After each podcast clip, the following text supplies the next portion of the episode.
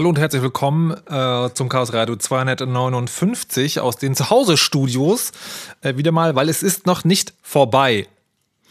Und deswegen ist es heute auch hier Thema. Wir reden über ein Thema heute, das, äh, das schon viel beredet wurde, das also fast schon zerredet wurde, so auch der Vorwurf einiger KritikerInnen. Äh, trotzdem ist nochmal notwendig. Wir reden heute über die Corona Tracing App, die es ja noch gar nicht gibt, aber zumindest das Konzept und die Idee davon, beziehungsweise mehrere miteinander widerstreitende Konzepte, vor allen Dingen ein zentrales und ein dezentrales. Und in dieser ganzen Diskussion gibt es so einen Punkt, der kommt da schon vor aber der wird zumindest für mein Gefühl wurde der immer nur gesagt, dass der ist halt da, da nicken alle mit dem Kopf. Manche sagen, ja, vielleicht ist es gar nicht das Richtige. Aber die großen Diskussionen gingen jetzt beim Contact Tracing, also die Frage, Leute haben Dinge auf ihrem Smartphone, dann werden Daten eingesammelt, die senden irgendwie Codes hin und her und dann kann man dann rausfinden, wer mit wem zusammen war, der möglicherweise infiziert war. Da wurde dann immer darüber äh, geredet, wie werden diese Codes generiert, dass man die, wie, dass die möglichst anonym sind. Wo werden die gespeichert? Nur auf dem Gerät oder in einer zentralen Datenbank? Wer soll das eigentlich machen? Soll der Code quelloffen sein und so? Alles total wichtige Fragen und auch wichtige Diskussionspunkte. Nicht umsonst waren die so im Rampenlicht. Aber es gibt die eine Sache, die, wie gesagt, für mein Gefühl so ein bisschen lapidar mitgenommen wurde. Das ist, das Ganze soll über Bluetooth laufen. Aha. Die Handys tauschen also über Bluetooth Daten aus und daher weiß man dann, wer wen getroffen hat, aber anonym. Und dieses Bluetooth, das ist ganz spannend. Also kann man sich einmal fragen, was denn das, dieses Ding? Das haben wir alle in unserem Handy. Da könnte man vielleicht nochmal ganz allgemein raufgucken. Was ist das überhaupt für eine Technologie? Dann ist die Frage, bei diesem Contact Tracing geht es ja darum, dass gemessen wird, wer in der Nähe war. Geht das überhaupt damit? Und dann ist es ja eine Technologie in einem Gerät. Und wenn man das Chaos Radio hört, dann geht es ja manchmal zumindest auch darum, dass man Dinge zerforschen kann und fragen kann, Geht da was kaputt unter Umständen? Kann man da Unfug mitmachen? Oder was wäre, wenn böse Menschen sich wirklich Mühe geben? Und genau all das wollen wir heute besprechen und zwar mit den beiden Gästen, die heute hier zu Gast sind. Und das ist einmal Jan und einmal Jiska. Hallo und herzlich willkommen. Hallo. Hallo. So, die sind beide vom Fach. Ähm, hat man äh, haben neulich gerade einen Vortrag gehalten auf dem DIVOG und Jiska ist beim Secure Mobile Networking Lab an der TU Darmstadt, dort als Postdoc, also forscht in dem Bereich. Und Jan ist jetzt IT-Security Analyst und Researcher, hat aber seine ähm, Master Thesis zu Bluetooth Firmware Analysis geschrieben. Ihr seid also wirklich sehr tief drin. Ja, vielleicht ein bisschen zu tief. Okay, ich, die, die kurze Frage ist eigentlich beim, beim Chaos Radio immer: Anzünden, ja oder nein? Ja. Okay. Unter, äh, unter, Umständen. Also ich, ich glaube, dass, also wenn man, wenn man jetzt mal sagt, okay, Contact Tracing wird kommen und man mhm. braucht irgendeine Technologie, um es umzusetzen, mhm. dann ist es mit mehr Abstand betrachtet, ist Bluetooth tatsächlich nicht die schlechteste Wahl dafür. Okay. Ähm, aber wenn man eben dann so sehr im Thema drin ist wie wir, dann hat man sehr häufig diese alles anzünden Momente. Okay, naja, ich habe die meistens am Ende der Sendung. Mal gucken, wie das heute, wie das heute endet. Aber bevor es das tut, nämlich das Enden, äh, fangen wir an. Und ich würde tatsächlich mal ganz am Anfang anfangen, weil ich finde, dass wir in einer Zeit leben, wo ganz viel Technologie eigentlich unsichtbar ist, weil sie ganz alltäglich in unserem Leben am Start ist und wir sie einfach so benutzen und unsere Bluetooth-Kopfhörer einschalten, unsere Bluetooth-Tastaturen benutzen ähm, und gar nicht mehr fragen, was dahinter eigentlich ist. Was ist eigentlich Bluetooth. Also das Partywissen ist ja Bluetooth, heißt Bluetooth, weil es einen König gab, der Blauzahn hieß und irgendwie, ich glaube, so ein brandschatzender Typ war, der einmal durch ganz Skandinavien gezogen ist. Er hat irgendwas vereinigt auf jeden Fall. Aber was ist Bluetooth technisch? Ja, also vielleicht fange ich einfach mal, weil ich habe ja gerade noch eine Sache gesagt, die glaube ich noch fehlt vor der Frage, was ist eigentlich Bluetooth, mhm. ist eigentlich eher, was sind so für drahtlose Technologien überhaupt in meinem Smartphone, mhm. mit denen ich letztendlich eine Position oder die Nähe zwischen zwei Geräten feststellen kann. Also das ist nämlich schon mal das erste Wichtige. Beim Contact Tracing geht es ja nicht darum, äh, festzustellen, wo ich war, sondern mit wem ich an einem Ort war. Und ähm, das Problem ist also für das, wo ich war, da nimmt man ja klassisch eigentlich GPS. Ähm, aber GPS funktioniert erstmal Indoor nicht so gut. Also ich meine, Outdoor ist auch eine Variante, aber man will ja gerade, wenn man irgendwie in geschlossenen Räumen ist, hat man eine schlimmere Virusausbreitung etc. Ähm, das heißt, man möchte gerade in geschlossenen Räumen, wo GPS nicht so präzise ist, ähm, eine Position haben.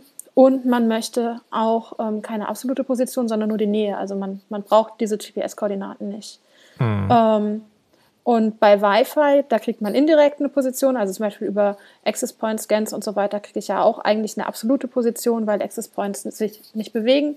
Und eine relative Position kriege ich letztendlich ähm, über Bluetooth Advertisements zum Beispiel, ähm, weil Bluetooth die Eigenschaft hat, mh, dass man ja nicht sich irgendwie in einen Access Point oder sowas einwählen muss, sondern Bluetooth ist eben einfach an und okay, dann kann sich jeder verbinden. So aber oder auch wieder sehen. Genau, aber da ist die Frage, wo du gerade WLAN gesagt hast, ginge das da nicht auch? Das Handy tut quasi alle zwei Sekunden so, als sei es ein Access Point, alle anderen Handys in der Nähe gucken, ach, guck mal, neuer Access Point, dann kann man davon irgendwie einen Log aufnehmen. Könnte man dann nicht genau dasselbe machen? Uh, also das Problem ist schon mal überhaupt ein Smartphone in Access Point Modus und sowas zu schalten. Also hm. ähm, das Angenehme an Bluetooth ist, dass es mehrere Verbindungen eben gleichzeitig auch haben kann. Also es ist tatsächlich genau dazu gedacht, dass ich, was weiß ich, ich höre Musik über meine Kopfhörer und habe immer noch einen Fitness-Tracker und ähm, kann trotzdem auch noch von anderen Geräten gefunden werden. Und das ist mhm. eben dieses diese, diese Idee, dass man mehrere Verbindungen gleichzeitig haben kann. Also es wird von den meisten Geräten so unterstützt, zumindest von Smartphones. Ähm, und dass man eben dafür nicht im selben Netz sein muss und dafür auch nicht unbedingt vorher jetzt ähm, ein Kennwort für einen Access Point oder so ausgetauscht haben muss. Das ist so das, was Bluetooth an der Stelle auszeichnet und geeignet macht für die Technologie. Die ihr jetzt nochmal im Grundsatz erklären wird. Was, was ist das eigentlich? Jan, um, ähm, vielleicht kannst du, oder ja, ja, Jan, keine Ahnung. ähm, ja, also im Prinzip ist es ja einfach nur eine Technologie, mit der irgendwie zwei Devices reden können. Also es quasi funktioniert es auf demselben selben Band wie, ähm, wie WLAN, also 2,4 Gigahertz. Und ähm, ja, ich sag mal so, eine Grundfunktionalität von diesem äh, Tracking, was wir da eigentlich schon äh, haben wollen, ist ja auch dieses so, ich suche nach ähm, Geräten in meiner Umgebung. Das heißt, jedes ähm, Bluetooth-Gerät, wenn es halt irgendwie sichtbar ist, äh, kann halt von anderen Geräten gefunden werden. Und ähm, allein über so eine Scanning-Funktionalität habe ich eigentlich schon mal viel über äh, das Bluetooth abgedeckt. Und auf Bluetooth äh, selber ähm, gibt es halt diverse Services, also das äh, unterstützt alles von äh, Tastatur über Audio, ähm, also Audio Syncs, das heißt, ich kann halt einmal Bluetooth abspielen auf meinen Kopfhörern, aber andersrum halt auch, ich habe unter Umständen Mikrofone. Ähm, man kann darüber ein Netzwerk weiterleiten und das ist halt Weil ein Riesenstandard. Ich, ich, ich glaube, ich, glaub, ich muss die Frage sozusagen ein, ein bisschen einfacher stellen. Mhm. Weil folgendes. Ähm, versuche mal sozusagen das irgendwie nachzuvollziehen, dass man das verstehen kann, wenn man so ein bisschen Ahnung hat, aber eigentlich doch nicht. Zum Beispiel WLAN stelle ich mir jetzt nicht lachen wie ein Kabel vor. Nur halt, dass es drahtlos ist. Aber im, im, Prinzip ersetzt es ein Kabel, wo ein Strom von links nach rechts und zurück fließt und dann Datenpakete hin und her gehen. Ähm, und dann habe ich sozusagen so eine grobe Vorstellung, was diese Verbindung ist. Und das habe ich bei Bluetooth eben nicht. Bei WLAN weiß ich auch, da hat man vielleicht schon mal gehört, okay, das gibt es im 2,5 Gigahertz und 5 Gigahertz Bereich. Und da gibt es einen Standard, wie die, wie die Dinge miteinander sprechen. Und das kann man auch irgendwie verschlüsseln. Ähm, und wie ist das bei Bluetooth? Ist das, geht das über dieselbe Antenne? Ist das im Prinzip auch nur so eine Art WLAN-Protokoll, aber eine andere Dialekt? Also die, was, ist, was ist das Besondere an dieser Funktionalität? Was macht das andere, dass diese ganzen Funktionen, die ihr jetzt genannt habt, überhaupt ermöglicht werden? Also in Combo-Chip geht es tatsächlich über dieselbe Antenne und die, die teilen sich auch quasi dieselbe Schnupp, äh, Luftschnittstelle und dasselbe Medium. Soll heißen, ähm, es ist auch technisch sehr, sehr ähnlich. Also auch über Bluetooth kann ich Daten übertragen, kann ich auch verschlüsselt Daten übertragen. Ähm, ich glaube, der zentrale Unterschied, den man an der Stelle zwischen Bluetooth und WLAN hat, ist, ähm, dass ich bei WLAN eben klassisch nur diese verschlüsselte Verbindung habe. Das heißt, dass ich am Anfang mich in einen Access Point einwähle und dann habe ich die Datenverbindung, ähm, wohingegen bei Bluetooth ähm, kann ich schon sehr viel machen vorher. Also so wie dieses ganze, also ich kann den WLAN nach Access Point scannen, ja, ähm, aber dann muss ich mich einwählen. Und bei Bluetooth geht eben sehr viel an Austausch schon einfach nur über so Advertisements und auch sehr viel ähm, ohne externe Abhängigkeiten und sehr viele Verbindungen parallel. Also es ist einfach ein bisschen anders vom Anwendungsfall, einfach wie das Protokoll aufgebaut ist. Aber letztendlich ist beides Datenübertragung auf 2,4 Gigahertz. Okay. Also, vielleicht ein kleiner Punkt noch. Also es ist halt eigentlich vor allem auch nicht so aufgebaut wie WLAN. Also WLAN ist halt relativ komplex. Ist ja auch dafür gedacht, dass man halt sehr viel Daten pro Sekunde übertragen kann. Und Bluetooth ist halt einfach ein bisschen einfacher und lässt sich dadurch auch günstiger in Geräten verbauen als jetzt ein kompletter WLAN-Chip. Oh. Und vielleicht auch noch wichtig, Bluetooth Classic versus Bluetooth Low Energy. Also das, das ursprüngliche Bluetooth ist ja primär gemacht worden für äh, Musik oder sowas. Ähm, und Bluetooth Low Energy, das was jetzt auch benutzt werden wird zum Tracing, ist eine Technologie, die auf dem Physical Layer eigentlich anders aussieht. Also es das heißt beides Bluetooth, aber es sind eigentlich andere Dinge. Um, ähm, und das Bluetooth Low was Energy. Ist, was ist der, Entschuldigung, ich muss, eine, eine dieser Chaosradio mal ja. was, ist, was ist das Physical Layer und welche Rolle spielt der diese Diskussion? Genau, also Physical Layer ist letztendlich das, wie die Daten in der Luft äh, oder über die Luft übertragen werden. Mhm. Und da ist es bei klassischem Bluetooth so, man hat irgendwie, ähm, also man hat in beiden Fällen erstmal ein 80 Megahertz äh, breites Spektrum, wo man die Daten überträgt. Deswegen also irgendwo da bei 2,4 Gigahertz hat man irgendwo 80 Megahertz, in denen überträgt man Daten. Also ähm, stopp, stopp, stopp. Ich muss mal manchmal bremsen. Also das heißt, es gibt nicht eine Bluetooth-Frequenz, sondern es gibt bei 2,4 Gigahertz ein 80 ja. Megahertz breites Band, in dem das sich hin und her bewegen kann oder das gleichzeitig genau. benutzt wird? Ah, okay. Genau. Aber auch wenn ich WLAN habe, dann habe ich ja auch einen WLAN-Kanal und der ist 20 mhm. Megahertz breit. Also auf 2,4 ah, okay. Gigahertz. Mhm. Also auch das ist nicht irgendwie eine Frequenz, sondern ein Frequenzbereich. Mhm. Wobei bei WLAN der komplette Frequenzbereich, also die ganze Bandbreite von den 20 Megahertz am Stück auch benutzt wird, wohingegen mhm. Bluetooth Hopping macht. Also wenn ich mir das anschaue und habe irgendwie so ein Software-Defined Radio oder sowas, schaue mir mal Spektrum an und habe irgendwie sowohl WLAN als auch Bluetooth, dann sieht, sieht WLAN irgendwie mehr so wie große breite Blöcke aus und zwischenrein streut irgendwer mit so einem Salzstreuer und der Salzstreuer, das ist quasi das Bluetooth. Deswegen. Und Warte, ich, ich habe gerade ein anderes Bild in meinem Kopf. WLAN, wenn man jetzt sozusagen die Verbindung zwischen den Geräten hat, das ist im Prinzip so eine Art sehr langer Zug. Also da ist viel drauf, das geht sehr schnell und Bluetooth ist eher so eine Art Mofa-Armada. Ja, die Mofa-Armada. Auf der Autobahn so hin und her zwischen den Spuren wechselt? Okay, verstehe. Ja, die Mofa-Armada. Und warum ich noch sagte, Salzstreuer, es hat halt mehr Energie in diesem Moment. Also man sieht es tatsächlich wie so kleine Sprinkel, die halt heller sind ähm, mhm. als das WLAN. Und die stören sich ein Stück weit natürlich, wenn sie beide im Spektrum sind. Aber es funktioniert mehr oder weniger gut, aber es funktioniert mehr oder weniger gut, wenn man tatsächlich beide Technologien in der Luft hat. Ähm, und die versuchen dann auch, sich aus dem Weg zu gehen. Also gibt es dann Blacklisting-Mechanismen, wo Bluetooth quasi merkt, auf welchen Kanälen es gerade zu sehr von WLAN gestört hat, äh, wird und versucht dann andere zu nutzen etc. Okay, und jetzt hast du gesagt, es gibt zwischen Bluetooth und, also Bluetooth Classic und, schöner Name eigentlich, und Bluetooth LE einen wichtigen Unterschied auf dieser Art und Weise, wie die im physikalischen Raum funktionieren. Genau, also erstmal benutzen die beide so ein 80 MHz breites äh, Spektrum.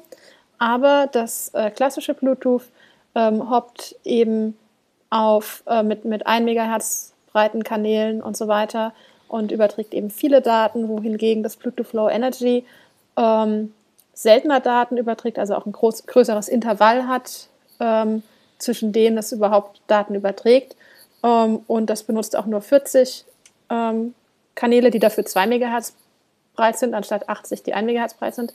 Ähm, und auch ein anderes Modulationsschema. Also dadurch kann man halt sagen, ja, okay, ähm, es, es ist irgendwie beides im selben Spektrum und auch die Timings sind so, dass man klassisches Bluetooth und Bluetooth Low Energy sehr gut auf demselben Chip implementieren kann und auch im selben Spektrum und so weiter. Aber ähm, es ist eben doch so gemacht, dass Bluetooth Low Energy deutlich weniger Energie braucht und deutlich einfacher auch zu implementieren ist wenn ich versuche, das zu verstehen von dem, was du gerade erzählt hast, verbraucht das weniger Energie, weil es weniger Daten überträgt? Oder ist auch sozusagen, wenn man viel Frequenzhopping, wie du es genannt hast, macht, kostet das auch Strom? Das sollte eigentlich, also Frequenzhopping ist, glaube ich, nicht das Ausschlaggebende, sondern wirklich eher so das Timing, dass man eben seltener, weniger Daten mit einer einfachen Modulationsart überträgt. Das, und das ist ja das, sozusagen, worüber wir heute reden, weil das für dieses Contact Tracing auch benutzt wird. Aber was war der eigentliche Verwendungszweck dafür? Für das Low Energy jetzt. Ja, also warum, Entschuldigung, warum hat man das erfunden? Naja, man benutzt es halt für so die ganzen IoT-Geräte eigentlich. Also soll heißen, ähm, für meinen Fitness-Tracker oder so, der eine Woche lang laufen soll. Also ne, wenn man jetzt nicht gerade so eine Apple Watch hat, sondern wenn man auch so ein keine Ahnung, so ein Fitbit hat oder so, das nicht ganz so fancy ist, dann laufen diese einfachen Fitness-Tracker tatsächlich eine Woche lang aus so einer winzigen Batterie und äh, sammeln meine Bewegungsdaten und übertragen das über Bluetooth Low Energy. Auch genauso irgendwie Heizungsthermostate und ähnliches. Es gibt sogar ähm, Bluetooth LE-Geräte, die quasi ein ganzes Jahr lang nur aus einer Knopfzelle betrieben werden können mhm. und regelmäßig Daten senden.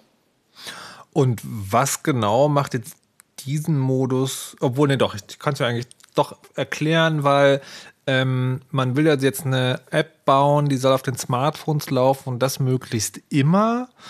Und das will man natürlich möglichst energiesparsam tun, damit den Leuten, die ohnehin nicht besonders kräftigen Smartphone-Batterien äh, nicht sofort leer gesaugt werden. Und deswegen hat man gesagt, Contact Tracing macht man gegen, äh, mit, mit Bluetooth LE.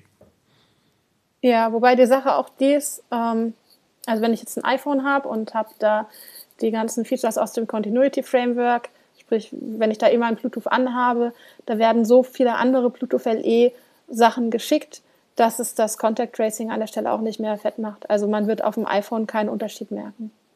Wenn man stattdessen Bluetooth Classic genommen hätte? Oder ist es schon sinnvoll, dass LE Ach so, stattdessen? Bluetooth Classic? Nee, nee, nee. Bluetooth Classic nicht, nee. Aber genau, genau. ich, ich habe ich hab jetzt versucht, aus dem, was ihr mir bis jetzt erklärt ah, habt, ja. zu verstehen, warum die Entscheidung für Bluetooth LE gefallen ist. Und da wäre meine Vermutung jetzt gewesen, weil das eben stromsparend ist und trotzdem die ganze mhm, Zeit laufen kann. Mhm. Genau. Okay.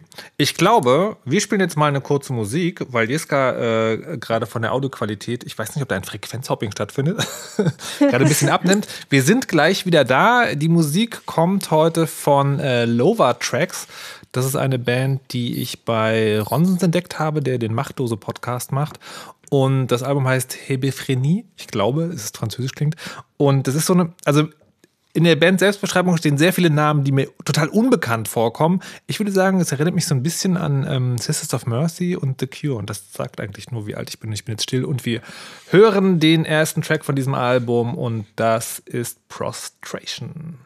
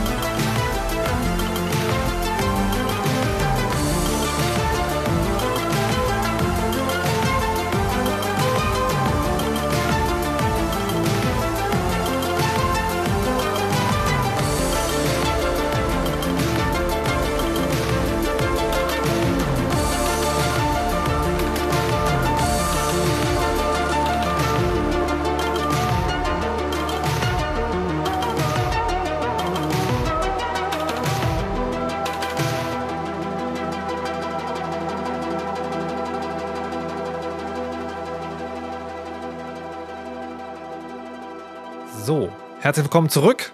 Äh, wir haben, ich weiß nicht, ob wir das Problem geklärt haben, aber wir benutzen jetzt eine andere Technologie und mal gucken, wie sich das anhört. Ähm, Jiska Jan, seid ihr da? Ja. Es ist, es ist aufregender als Radio, weil hier das sozusagen, also der, der, das Bild, das passt, die Studiogäste können einfach so aus dem Studio verschwinden und man hat es nicht gesehen. so, ähm, wo waren wir stehen geblieben? Wir waren stehen geblieben bei, ähm, warum wir Bluetooth Low Energy nutzen. Ja. Nämlich wegen, das frisst weniger Strom. Und Ja. Geräte können, können ständig miteinander kommunizieren. So, und dann ist ja tatsächlich der, der eine kleine Kritikpunkt, der ja kam, ist, ähm, Bluetooth ist ja generell für kurze Verbindungen gedacht, oder? Ja. Ähm, Quasi. Ahnung, 10 quasi. Meter. Oder? Ja, weil sie- also ich kann sozusagen nur von meinem, ich glaube, meinem PlayStation-Controller, der geht auch über Bluetooth, der kann den, wenn ich den aus Versehen in die Küche nehme und dann zurückkomme, dann ist, äh, dann ist er weg.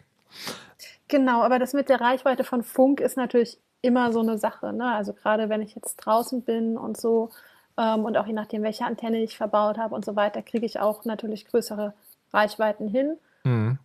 Und das jetzt noch nicht unbedingt in Smartphones, aber in den allerneuesten Varianten der Bluetooth-Spezifikation haben die sich auch neue Modulationsschemata überlegt, also das, wie genau ich die Daten in die Luft bringe, so ein bisschen, ähm, sodass da auch nochmal höhere Reichweiten erreicht werden können. Ähm, also es geht schon mehr als 10 Meter und deswegen benutzt man aber zusätzlich die äh, Signalstärke bei der Messung. Ich wollte gerade sagen, eigentlich ist das ja sozusagen, wird ja immer, ne, wir leben in einer größer, größer, schneller, höher, weiter Welt. Und jetzt will man ja eigentlich, was will man eigentlich bei den Contact Tracing Apps? Will man sagen, so dicht wie möglich oder innerhalb von diesen anderthalb Metern? Oder was, was für Werte will, will damit rausgefunden werden? Ähm, also ich meine, alles, was man, was man entscheiden muss, ist ja ein, ähm, war es mehr oder weniger als zwei Meter erstmal. Mhm. Ja eine binäre Entscheidung. Ja. Ähm, das heißt, wir müssen zum Glück keine exakte Distanzmessung vornehmen. Ne? Also ich muss jetzt nicht messen, war derjenige ein, zwei, drei oder vier Meter, sondern ich Mhm. muss nur zwei Meter Ja, Nein. Also so ein. Schwellwert. Ich möchte an dieser Stelle kurz einwerfen, liebe HörerInnen, wir werden heute nicht diskutieren, ob das aus virologischer oder epidemiologischer Sicht sinnvoll ist, das so zu machen, sondern wir reden heute darüber, dass wie Bluetooth benutzt wird, um das umzusetzen. Und die Entscheidung ist offensichtlich, zwei- Meter ist unser Grenzwert. Ähm, das machen wir. So, und wie, wie genau geht das und für wie zuverlässig haltet ihr das?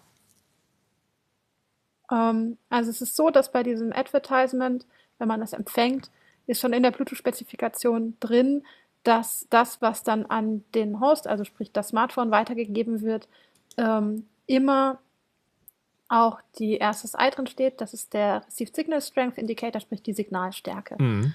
Ähm, und das ist einfach nur, ein, ich glaube, ein Einbyte-Wert, also zwischen 0 und 255, gar nicht, also nicht so genau auflösend. Ähm, Brauche ich ja aber auch nicht. Das Problem ist eher, also was die Messung ungenau macht an der Stelle ist, ich muss erstmal wissen, wie stark hat der Sender gesendet, weil der kann verschiedene Stärkeeinstellungen Mhm. haben. Und das ist das, was sie jetzt auch in der neuesten Version von, von dieser Google Apple API geändert haben. Da gibt es jetzt nämlich ein neues Feld, wo drin steht, wie stark der Sender gesendet hat, Mhm. weil das steht nämlich sonst im Servicefall nicht äh, so mit drin, wie man es bräuchte. Also ich, ich nur kurz zu meinem Verständnis. Also die, diese SSI, was du sagst, das, ist, das hat eigentlich erstmal nichts mit der Entfernung zu tun, sondern ist eigentlich erstmal nur sozusagen so eine, so eine Art Qualitätsbenotung. Wie gut war denn das Signal, das ich empfangen habe? Genau, man, ich glaube, die Vergleiche mit Audio sind immer ganz gut in dem Mhm. Bereich. Also es Okay. ist effektiv ein, wie laut höre ich dich? Und wie laut höre ich dich, hängt natürlich auch davon ab, wie laut ich rede und hängt Mhm. auch davon ab, ob du dir gerade die Ohren zuhältst. Ne? Mhm. Okay, und, und also sozusagen auch von der Entfernung. Genau, auch von der Entfernung. Aber genau. wenn der Wind von meiner in deine Richtung bläst, dann hörst du mich auch lauter. Gibt es sowas für so Funksignale auch? Also ich habe irgendwo also mal, nicht, ich habe irgendwo, nicht Wind. nee, nee, nee, genau, nicht Wind, aber sozusagen, ob das Bild, sozusagen, ob es für das Bild etwas gibt, was draufpassen, weil ich habe auch irgendwie in dieser, das ist ja die eine Diskussion, die geführt wurde, dass man diese Entfernung gar nicht so genau messen kann. Und da wurde dann gesagt, ja, und da, es gibt schon auch vorstellbare Idealvorstellungen, wo das mehrere hundert Meter weit reichen kann. Also gibt es da auch so eine Faktoren, die das Signal über eine ganz große Entfernung verstärken können? Also für, für alle Aluhutträger, die Bluetooth SIG, das sind die, die die Spezifikation auch herausgeben, postet immer so ein paar äh, witzige Videos Mhm. und die haben ähm, jetzt auch, also eben für diesen neuen Physical Layer, von dem ich sprach, haben die Videos gemacht, wo sie halt irgendwie den Sender an einer Drohne befestigen. Das heißt aber auch, dass die Antenne nicht weiter gestört wird und komplett frei in der Luft hängt. Und dann ist der Empfänger irgendwie auf einem gefrorenen See, was auch nochmal für Signalreflexion sehr vorteilhaft ist, an einem ausgefahrenen Stab und sagen, jetzt bekommen wir irgendwie einen Kilometer Reichweite hin. Okay. Ähm, das ist aber jetzt nicht das, wie der typische User sein Telefon hält. Ja. Und auch nicht, also ne, man, man kann das schon hinbekommen, dass man Überreichweiten hinkriegt, aber eben auch nur mit den neuesten Technologien etc. Ja. Ähm, okay, muss ich mir für später merken. Ähm, okay, so, jetzt. Aber trotzdem, wie zuverlässig ist das jetzt? Also klar, wenn, wenn man jetzt sagt, okay, ich habe das Signal so laut gehört und du hast so laut gerufen, ähm, dann ja. Aber ist das dann zuverlässig genug? Naja, ich meine, die Sache ist die, du sollst ja primär, ähm, also jetzt müssen wir eigentlich doch wieder in diese, in diese virologische Anwendung gehen, ne? von der du gerade sagtest, die ist Mhm. eigentlich nicht so wichtig. Ähm, Nee, nee, nee, nee, nee, nee, stopp. Das habe ich nicht gesagt. Ich, ich will ja keine Ja. Stelle sagen, dass sie nicht wichtig ist, sondern wir diskutieren das heute nicht, weil dafür haben wir keine Fachleute da. Und Genau. tatsächlich würde ich es Ähm. auch, würde ich nach wie vor dabei bleiben. Ähm, sondern die, die Frage, also, weil wir diskutieren ja sozusagen das auf einer abstrakten Ebene, diese zwei Meter sind ja eine beliebige Grenze. Also das könnte ja für Genau, die Diskussion heute genau. hier, könnte es könnte es auch drei Meter sein. Die Frage ist einfach nur, es gibt also eine festgesetzte Grenze und es gibt jetzt Methoden, wie versucht wird, rauszufinden, ob man da drunter oder drüber ist. Und meine Frage ist eigentlich nur, wie zuverlässig ist die? Das hängt nochmal von weiteren Faktoren ab. Also was zum Beispiel auch noch diskutiert wurde, ist, man kann ja über einen äh, Beschleunigungssensor dann feststellen, ob das Handy gerade in der Tasche ist oder in der Hand von jemandem und darüber wieder dann feststellen, so ein bisschen, wie sehr wird vielleicht gerade das Signal gedämpft. Man kann vielleicht auch Dinge machen über das konkrete Smartphone-Modell oder eben das, was jetzt schon in der Spezifikation mit drin ist, ähm, die Signalstärke, mit der gesendet wurde. Und das sind alles Faktoren, die es genauer machen. Natürlich bleibt da immer so ein gewisser Pi mal Daumen-Faktor dabei. Mhm. Aber das ist einfach aufgrund der Anwendung und deswegen sagte ich, die Anwendung ist hier schon auch wichtig. Mhm. Ähm, ich meine, wie du schon gesagt hast, man, man legt quasi einen Schwellwert fest und jetzt sagt man, der Schwellwert ist zwei Meter. Ähm, und wir wissen aber gar nicht genau, hört das Virus jetzt bei exakt zwei Metern auf Mhm. oder ist vielleicht auch nur ein Meter äh, ein Problem. Und das heißt, so zum einen haben wir eine gewisse Ungenauigkeit in dem, von dem, was wir bisher wissen über das Virus und auch einfach reelle Bedingungen und genauso eine Ungenauigkeit auch im Signal. Und ich denke, solange es nur eine kleine Ungenauigkeit ist, ähm, tut es der Anwendung an, an der Stelle jetzt nichts ab. Okay. Ja- Jan, wolltest du auch gerade was sagen? Ja gut, bezüglich Signalstärke, also Herr Jiska hatte das ja auch schon so ein bisschen an, äh, angesprochen, dass es halt von, natürlich vom Modell abhängt, also letztendlich im Audio-Kontext halt, wie gut sind deine Ohren. Äh, das spielt dann natürlich mit rein, dann halt alles Mögliche wie Wände dämpfen es natürlich auch, wobei die halt, äh, naja, das Signal kann ja auch durch Wände durchgehen teilweise. Von daher, ähm, ja, das ist wieder diese virologische Ansicht. Und dann ähm, alles, was halt in der Umgebung ist, was halt irgendwie aus Metall ist, kann halt die Signalstärke beeinflussen. Also das ist halt eigentlich schon relativ stark äh, abhängig von der um, äh, Umgebung. Also von daher hat man auf jeden Fall Un Ungenauigkeiten.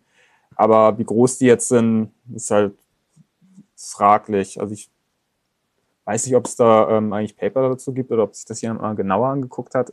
Aber Diese, diese Wandnummer ist auch eins der Argumente, zu sagen, dass, naja, also da schlafen halt, da sieht es halt für das Bluetooth-Ding so aus, als ob da zwei Leute nebeneinander sind direkt, aber die schlafen halt einfach nur zufälligerweise auf verschiedenen Seiten einer Wand. Das kann man auch über die Signalstärke feststellen oder nicht? Das hängt Also vom wenn's eine sehr der dünne- Wand ab. Okay. Ja. ja, wenn die halt sehr dünn ist, dann wird es natürlich schwierig und die Handys direkt nebeneinander liegen. Mhm. Dann, ja. Also rückt euren Nachttisch von der Wand ab. Na, also ich, da muss ich aber trotzdem mal nachfragen, die, also wenn man das jetzt so betrachtet, dann sagt ihr, gibt es so Unsicherheiten, letztlich so ein Pi mal Daumen-Ding und man würde ja, also das ist vielleicht ein kleiner Ausflug in diese Argumentation ja sagen wollen, okay, wir würden uns im Zweifel, also ich lasse jetzt mal die, die harte Hand des Marktes außen vor und sage, okay, wenn wir so ein Ding machen, dann wollen wir lieber False Positives und keine False Negatives. Ich weiß nicht, ob ich das richtig rumgesagt habe. Also, wir wollen lieber, dass die App sagt, hat jemand Kontakt, obwohl er das nicht hatte. Das ist sozusagen dann, das wäre dann ein, ein Test, der umsonst gemacht wurde, weil die App das falsch gesagt hat. Was wir aber auf gar keinen Fall wollen, ist, dass Leute Kontakt hatten und die App das nicht erkennt. Kann man das, also glaubt ihr, dass man das so, dass man die Werte so drehen kann, dass man sozusagen so genau über den Daumen peilen kann, dass ja, das Ergebnis ist nicht immer richtig, aber es ist auf gar keinen Fall falsch, in dem Sinne, dass jemand, der Kontakt gehabt haben könnte, also dicht genug dran war, nicht erkannt wird? Ja, das, also ich würde sagen, das ist schon möglich. Alleine, wenn ich schon sehe, ich sehe ein Device, also jetzt mal so als absolute Obergrenze mhm. und sage, sage so, okay, diese äh, Person, die war wirklich infiziert und ich habe das Device gesehen, dann war ich zumindest in der Nähe. Also ich sag mal so, man weiß jetzt auch noch nicht genau, wie weit wird dieser Virus überhaupt durch die Luft getragen. Mhm. Und da sind, keine Ahnung, sagen wir, reden wir jetzt mal von diesen klassischen 10 Metern äh, von Bluetooth-Reichweite, da ist das auf jeden Fall ausreichend. Und äh, je kleiner man das macht, desto ungenauer wird es dann natürlich. Mhm. Habt ihr denn. Und ähm, was, was jetzt auch noch dazu kommt, ist, also die aktuelle Version der API sieht so aus, dass man in 5-Minuten-Schritten bis zu einer Obergrenze von 30 Minuten eine Auflösung kriegt, wie lange man diesen Kontakt hatte. Soll heißen, ähm, genauso wie eben eine Übertragung wahrscheinlicher wird, wenn ich mich länger mit einer Person aufgehalten habe, mhm. wird da eben auch die Dauer betrachtet. Und, und das ist jetzt der nächste Faktor, der hinzukommt, bei der Genauigkeit der Messung, je länger ich ein Signal empfange, desto mehr Bluetooth LE Beacons kriege ich und, und desto, oder Advertisements in dem Fall, und desto genauer wird auch meine Messung. Ne? Also wenn ich mehr Pakete messen mhm. kann, messe ich am Ende genauer und kann das auch genauer sagen. Das heißt, was ist, was ist die, wenn ich es richtig verstanden habe, heißt das also, wenn ich kürzer als fünf Minuten bei jemandem stehe, dann wird das möglicherweise gar nicht nachvollzogen? In der aktuellen Variante, soweit ich es äh, na, es ist natürlich alles noch, ne, ja, ja. die Spezifikation ist ja auch nur vorläufig und alles. Aber so wie es aktuell aussieht, ja. Ähm, das heißt, man, man braucht eben schon eine gewisse Dauer auch. Ja, okay. Jetzt würde mich ja fast, fast interessieren, wie das denn ist ähm, in der Argumentation, wenn man also in einem Raum ist, wo jemand lange drin war, der eine hohe, hohe Virenlast hinterlassen hat, aber dann geht. Na egal, das ist, nicht, das ist heute nicht unsere Aufgabe hier.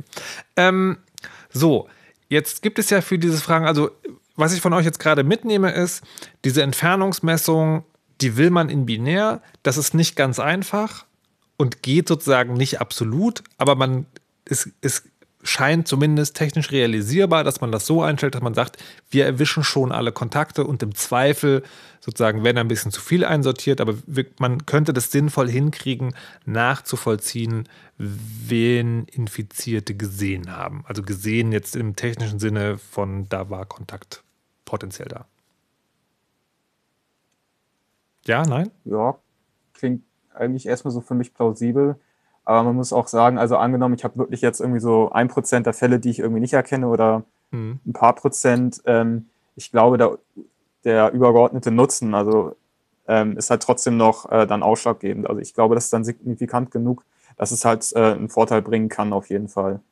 Mhm. Ja, das, ich stelle gerade fest, in meinem Kopf sozusagen, also das, was du sagst, ist natürlich völlig richtig in meinem Kopf war, so, war, war die Frage, so kann ich mich darauf verlassen? Ne? Also werde ich auf jeden Fall informiert. Also jetzt ich ganz privat, ne? Markus, werde ich auf jeden mhm. Fall also informiert? Oder gibt es die Restchance, dass ich doch unerkannt, ähm, aber das ist wahrscheinlich, da gibt es eh kein perfektes System. Was mich jetzt allerdings noch interessiert ist, die ähm, es kursieren so Zahlen, wie viele Leute das haben müssen, damit es im Großen und Ganzen überhaupt äh, möglich ist. Und ich habe, was die Ausstattung mit den technischen Möglichkeiten angeht, ähm, auch verschiedene Dinge gehört und zwar so verschiedene Extreme, dass ich das jetzt hier gar nicht sagen will, aber an euch die Frage stellen, die technischen Voraussetzungen, also dass man Bluetooth LE in dieser Art und Weise kann, kann das mittlerweile eigentlich jedes Telefon, weil selbst die Dumbphones heutzutage irgendwie Bluetooth drin haben? Oder ist das was, das können eigentlich nur die letzten zwei Generationen und du brauchst schon irgendwie das große goldene Android oder iPhone, um, äh, um da überhaupt mit am Start zu sein? Das kann inzwischen jedes Telefon, also auch ältere. Ähm, also sobald man ein, iPhone hat, sowieso. Ähm, hm. Ich glaube, das iPhone 4, 4S oder so war das das erste Ähm, und auch die ganzen Android-Telefone können das schon seit vielen Jahren. Okay. Ähm, und es gibt ja trotzdem dann die Überlegung, was ist denn mit Leuten, die das A aus Gründen nicht auf ihr Smartphone laden wollen oder B tatsächlich kein Smartphone haben? Da wird dann von Beacons geredet, also kleine Geräte, Schlüsselanhänger, wenn ich es richtig verstehe, wo diese Technologie drin sein soll. Ist das ein realistischer Vorschlag oder ist das Quatsch? Um, ähm, was es gibt, sind so um, ähm, Keyfinder, also zum Beispiel Tile zum Beispiel oder NUT und da gibt es, es gibt ganz viele.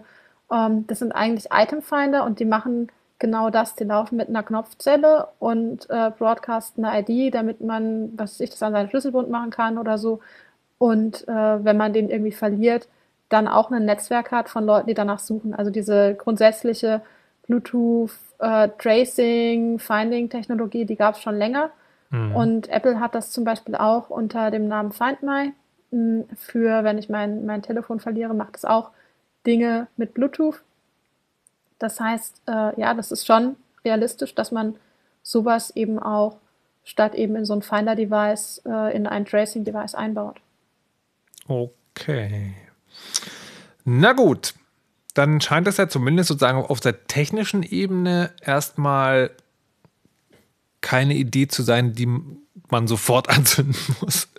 Ähm, jetzt wurde ja, ich will die Brücke an dieser Stelle einmal schlagen, viel diskutiert sozusagen der zentrale und der dezentrale Ansatz. Und da geht es ja letztlich darum, dass äh, wenn, wenn dieses Contact Tracing stattfindet, da wird ja nicht direkt der Name, also hier war Markus Richter ausgetauscht, sondern da werden so Zahlenfolgen ausgewürfelt und die kann man, da kann man dann irgendwann irgendwie zurückverfolgen, welche anderen Zahlenfolgen man gesehen hat. Da gibt es ja die beiden, das war ja die Hauptdiskussion, Ansätze, man speichert das alles in einer zentralen Datenbank und pinkt dann die Geräte an, die da waren. Ähm, oder man speichert es dezentral auf dem Gerät und das Gerät lädt sich dann immer die komplette Liste runter von den Leuten, die jetzt infiziert sind und weiß dann, ah, da war ich in der Nähe, da sage ich mal Bescheid.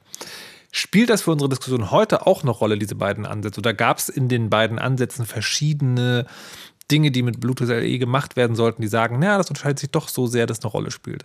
Weil eigentlich, von dem, was ihr bis jetzt erzählt habt, wäre das technisch gesehen eigentlich getrennt, weil die Art und Weise, wie ich ein anderes Telefon sehe, ist die eine Sache und die Art und Weise, wie ich dann mit den Erkenntnissen, die ich daraus gewonnen habe, umgehe, ist eine andere Sache. Und ich hätte diese Diskussion jetzt eher in diesem, wie gehe ich mit den gewohnten, mit den gewonnenen Daten um, Ding angesehen.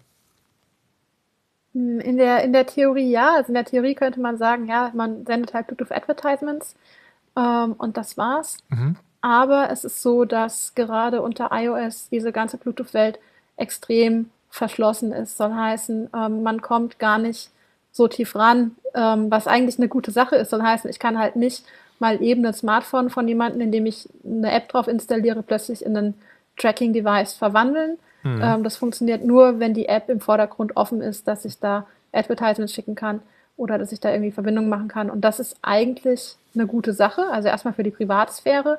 Ähm, ist jetzt aber natürlich ein Problem, weil das nämlich bedeutet, dass ähm, wenn man eben nicht die API, die jetzt kommen soll, benutzen würde, die App im Vordergrund laufen muss unter iOS und eine App, die man halt im Vordergrund offen haben muss, das wiederum frisst halt ähm, Energie. Und das ist genau das Problem, warum die Leute, die in Singapur diese, diese App haben, die im Vordergrund läuft, sich eben auch über diesen Batterieverbrauch ähm, beschweren. Und der liegt eben nicht an der Technologie Bluetooth, sondern an der Implementierung und an der Wahrung der Privatsphäre von dem, wie es unter iOS implementiert ist. Na, warte mal, aber das heißt ja, also, das ist jetzt aber, glaube ich, eine andere, du hast jetzt gerade eine andere Frage beantwortet, als ich gestellt okay. habe, weil die, ja. ich glaube, es liegt ja daran, ähm, Apple und Google haben gesagt, es gibt diesen zentralen, diesen dezentralen Ansatz.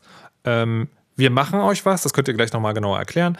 Äh, wir machen euch was, aber das wird auf jeden Fall nur über den dezentralen Ansatz laufen. Und ähm, was ich meinte, ist eher, es gibt diese beiden Konzepte. Ja. Und ist in diesen beiden Konzepten etwas anderes? Also, weil nochmal sozusagen gesagt? Auf der, also, der Bluetooth-Ebene nicht. Genau. Okay, das, das, genau, das wäre erstmal meine Frage. Solange man, genau, solange man nicht von der API spricht, die dahinter ist. Genau. Ist nee, aber in, in, der reinen, in der reinen Theorie der Technologie, ja. wenn die APIs oder wenn die Schnittstellen unter iOS und Android mhm. beliebig offen wären, mhm. ne, also sei, sei, es gegeben, dass man, keine nee. Ahnung. Also, also äh, beid, beide Konzepte wollten eigentlich, liebe Handyhersteller, gebt uns Zugriff auf die Bluetooth Low Energy Schnittstelle, damit wir das umsetzen können. Mhm. Genau. Okay. So. Dann sind aber da diese APIs. Was genau machen die und warum sind die so wichtig und wieso haben die Hersteller die Macht zu sagen, nö, den Ansatz lassen wir gar nicht zu? Ja, genau. Also das, was ich eben sagte, ist, dass unter Apple das eben schon die ganze Zeit ähm, sehr geschlossen ist, eben auch aus Privacy- und Security-Gründen. Mhm. Ähm, und das Problem ist so ein bisschen, in dem Moment, wo die das öffnen, haben die eben auch die Gefahr, dass sie sich in diese Schnittstellen sonst Sicherheits- und Privatsphärenlücken einbauen. Und deswegen sind die natürlich entsprechend vorsichtig.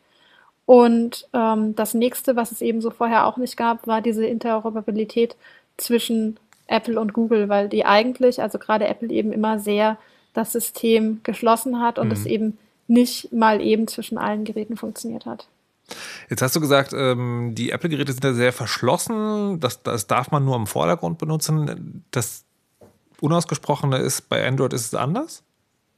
Ja, genau. Ähm, bei Android geht da deutlich mehr. Ähm, das ist natürlich so ein bisschen so die, die, wie soll ich sagen, Technologie, Philosophie, wie auch immer, ähm, dass das Android immer deutlich offener war an vielen Stellen. Ähm, auf der anderen Seite ist es so, dass ich, ja, meiner, also von der, von der User-Sicht her ist es so, dass unter Android mit Bluetooth zwar mehr geht, mhm. ähm, aber auch vieles so überhaupt nicht ähm, wie soll ich sagen, locker flockig läuft. Also Bluetooth ist immer so eine Erfahrung mit so, es, es funktioniert beim dritten Versuch irgendwie Geräte zu pairen. Ähm, wohingegen, also es in der äh, unter der Apple-Welt tatsächlich so ist, die haben so ein Framework, also Continuity Framework, und das macht ganz viele Dinge über Bluetooth im Hintergrund. Das wissen die meisten Anwender vermutlich gar nicht. Aber wenn ich anfange, irgendwie eine Mail zu tippen auf dem Smartphone und die auf meinem MacBook weiter tippe oder wenn ich irgendwie ähm, Dateien mit AirDrop austausche, dann passiert auch das Finden der anderen Geräte über Bluetooth, Low Energy und so weiter. Das passiert alles schon mit Bluetooth LE Advertisements und das funktioniert super gut. Und die sind auch alle irgendwie verschlüsselt und so weiter, weil Privacy etc. Ähm, soll heißen, da ist schon ganz, ganz, ganz viel unter in, in der Apple-Welt, was die ganze Zeit läuft mit Bluetooth und was super, super smooth funktioniert und auch eben keine Batterie groß frisst oder so, ähm, was man gar nicht mitbekommt.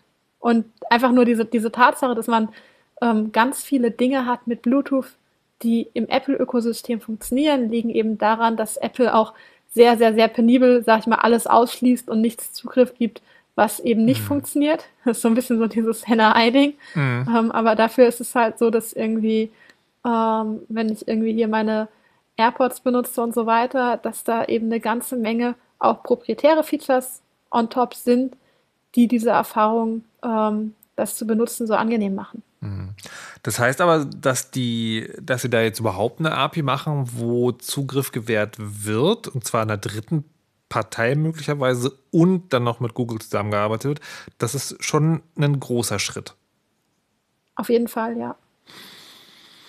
Es ist, glaube ich, auch das erste Dokument, wo überhaupt ein Apple und ein Google-Logo direkt irgendwie so im Titel hm. nebeneinander sind. Wie ist es denn eigentlich ähm, bei, der, bei der App? Da war ja eine unglaublich große Forderung, die man noch gut nachvollziehen kann, dass gesagt wurde, die muss Open Source sein. Weil da werden Daten gesammelt, die sind höchst persönlich und die sind nur pseudonym und nicht anonym und wir wollen äh, schon sehr genau wissen, was damit passiert und dann gab es ja auch schon so erste Dinge, naja, vielleicht, vielleicht machen wir nicht nur Contact Tracing, sondern sammeln noch so ein bisschen Fitness-Tracker-Daten dazu oder so. Ähm, das sollte also Open Source sein, war eine starke Forderung. Wie ist das denn mit den APIs, wenn du jetzt gesagt hast, Apple ist da eher nicht so mit, lass mal reingucken, würde ich ja vermuten, die machen jetzt eine Schnittstellen-Spezifikation, wo sie sagen, also wenn ihr diese App bauen wollt, dann müsst ihr das und das erfüllen, das muss man so und so programmieren, Punkt. Aber sie lassen sich dann nicht reingucken, was da innen drin passiert, oder? Ja, gut, aber das ist ja generell unter, unter iOS so. Also ich sag's mal von der, nee, von der ich, Vertrauens... Ich, ich wollte erst ja, also nur, sie werden es nicht öffnen. Ja. Also da, da glaube ich nicht dran. Ähm, der Dennis Heinze, der ist bei uns, also der hat bei mir äh, auch Masterthesis geschrieben, ist inzwischen nicht mehr bei uns in der Gruppe, aber er hat sich das auch mal jetzt kurz angeschaut, weil das kam ja irgendwie gestern iOS 13.5 raus und da war das mit drin und das hängt irgendwie alles mit im Bluetooth Daemon und der Bluetooth Daemon ist ein, ein großes ein, ja, eine, ein, ein, ein sehr großer Daemon, wo sehr viel Funktionalität auch mit drin steckt. Mhm. Ähm, und das wird so nicht Open Source rausgehen, da glaube ich nicht dran. Was ich aber jetzt fragen wollte, ist, weil wir immerhin auch das Chaos Radio sind, mit Ja. dem Rahmen des Chaos Computer Clubs äh, senden, wenn man an diese App die Forderung stellt, die muss aber Open Source sein, jetzt mal unabhängig davon, wie realistisch es ist oder nicht, müsste man dann nicht auch bei der Schnittstelle, die genau diese sehr höchstpersönliche Datenverarbeitung ermöglicht, auch sagen, na komm, das muss dann aber auch Open Source sein? Eigentlich musst du dann auch bis runter auf den Chip gehen und sagen, auch die Firmware auf dem Chip muss Open Source sein. Ähm, und die Frage ist eher, wo ziehst du die Vertrauensgrenze?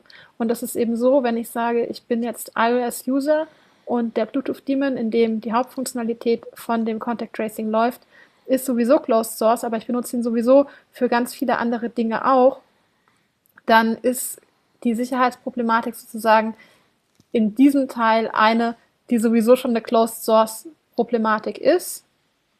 Ähm, und ich muss eben an der Stelle, das ist jetzt natürlich wieder so eine Philosophie-Sache, ne? ich muss an der Stelle tatsächlich Apple vertrauen, dass sie über diese Schnittstelle nicht noch mehr einsammeln. Das muss ich Apple aber eigentlich sowieso, weil ich ja ihr komplettes Betriebssystem iOS an der Stelle benutze und die könnten ja auch weitere Ausspieldinge an beliebigen Stellen im Betriebssystem und jetzt nicht nur in Bluetooth einbauen. Ähm, deswegen, ja, eigentlich sollte alles quelloffen sein, aber eigentlich muss dann auch komplett iOS quelloffen sein. Eigentlich muss dann auch die Firmware des Bluetooth-Chips quelloffen sein und eigentlich müssen auch die Firmwares aller anderen Chips quelloffen sein und dann kommen wir irgendwo, äh, also man muss eben irgendwo diese Vertrauensgrenze Ja. ziehen und ähm, das heißt in dem Fall für einen iOS-User, er muss eben seinem Betriebssystem, was geschlossen ist, vertrauen. Ähm, wenn ich ein Android-User bin, ist die Grenze an einer anderen Stelle. Das Betriebssystem ist offen. Ähm, wenn ich jetzt ein Samsung-Telefon habe, ist dann aber vielleicht auch nochmal hier und da was, ja gut, es ist dann irgendwo so ein bisschen, kommt da auch Source raus und alles im Nachhinein, aber also da ist dann vielleicht ein bisschen mehr schon geschlossen und spätestens alles, was in Firmware passiert und das ist alles, was drahtlose Chips sind, ist erstmal geschlossen. Heißt das, diese, also alles, was die API betrifft, ist auch dann in der Firmware drin oder ist das noch Teil des Betriebssystems? Das ist noch Betriebssystem. Das heißt, unter Android wäre das offen. Wow. Li- li- Ließen sich da, nee. Na doch, ich, ich bin Noob, ich darf die Frage stellen. Ähm, wenn also jetzt diese beiden Schnittstellen exakt dasselbe umsetzen und die Android Open Source ist und jetzt iOS nicht, kann man dann trotzdem Rückschlüsse schließen, wie das dann bei iOS umgesetzt werden müsste? Oder ist das so unterschiedlich, dass das eigentlich keinen Sinn macht? Dazu spekulieren. Naja, also was man halt macht, ist, man zieht sich den Bluetooth-Daemon irgendwie aus der aktuellen iOS Beta und wirft den halt mal in IDA Pro und äh, schaut halt rein, ja. Jetzt, das musst Also- jetzt für Leute erklären, die nicht wissen, was IDA Pro ist. Ja, ähm, es gibt sozusagen den, äh, den umgekehrten Prozess, also dass man anstatt, dass man, ähm, also wenn man keinen Source Code hat, braucht man ja immer noch Binärcode, den man irgendwie ausführen kann, also sprich Ma Maschinencode, den das, das Smartphone quasi versteht, wenn ich ihn ausführe. Und da kann man immer noch Analyse drauf machen. Soll heißen, ja, das ist nicht so, als hätte ich den Original-Quellcode, aber man kann immer noch Rückschlüsse darauf ziehen, äh, was es hinterher tut.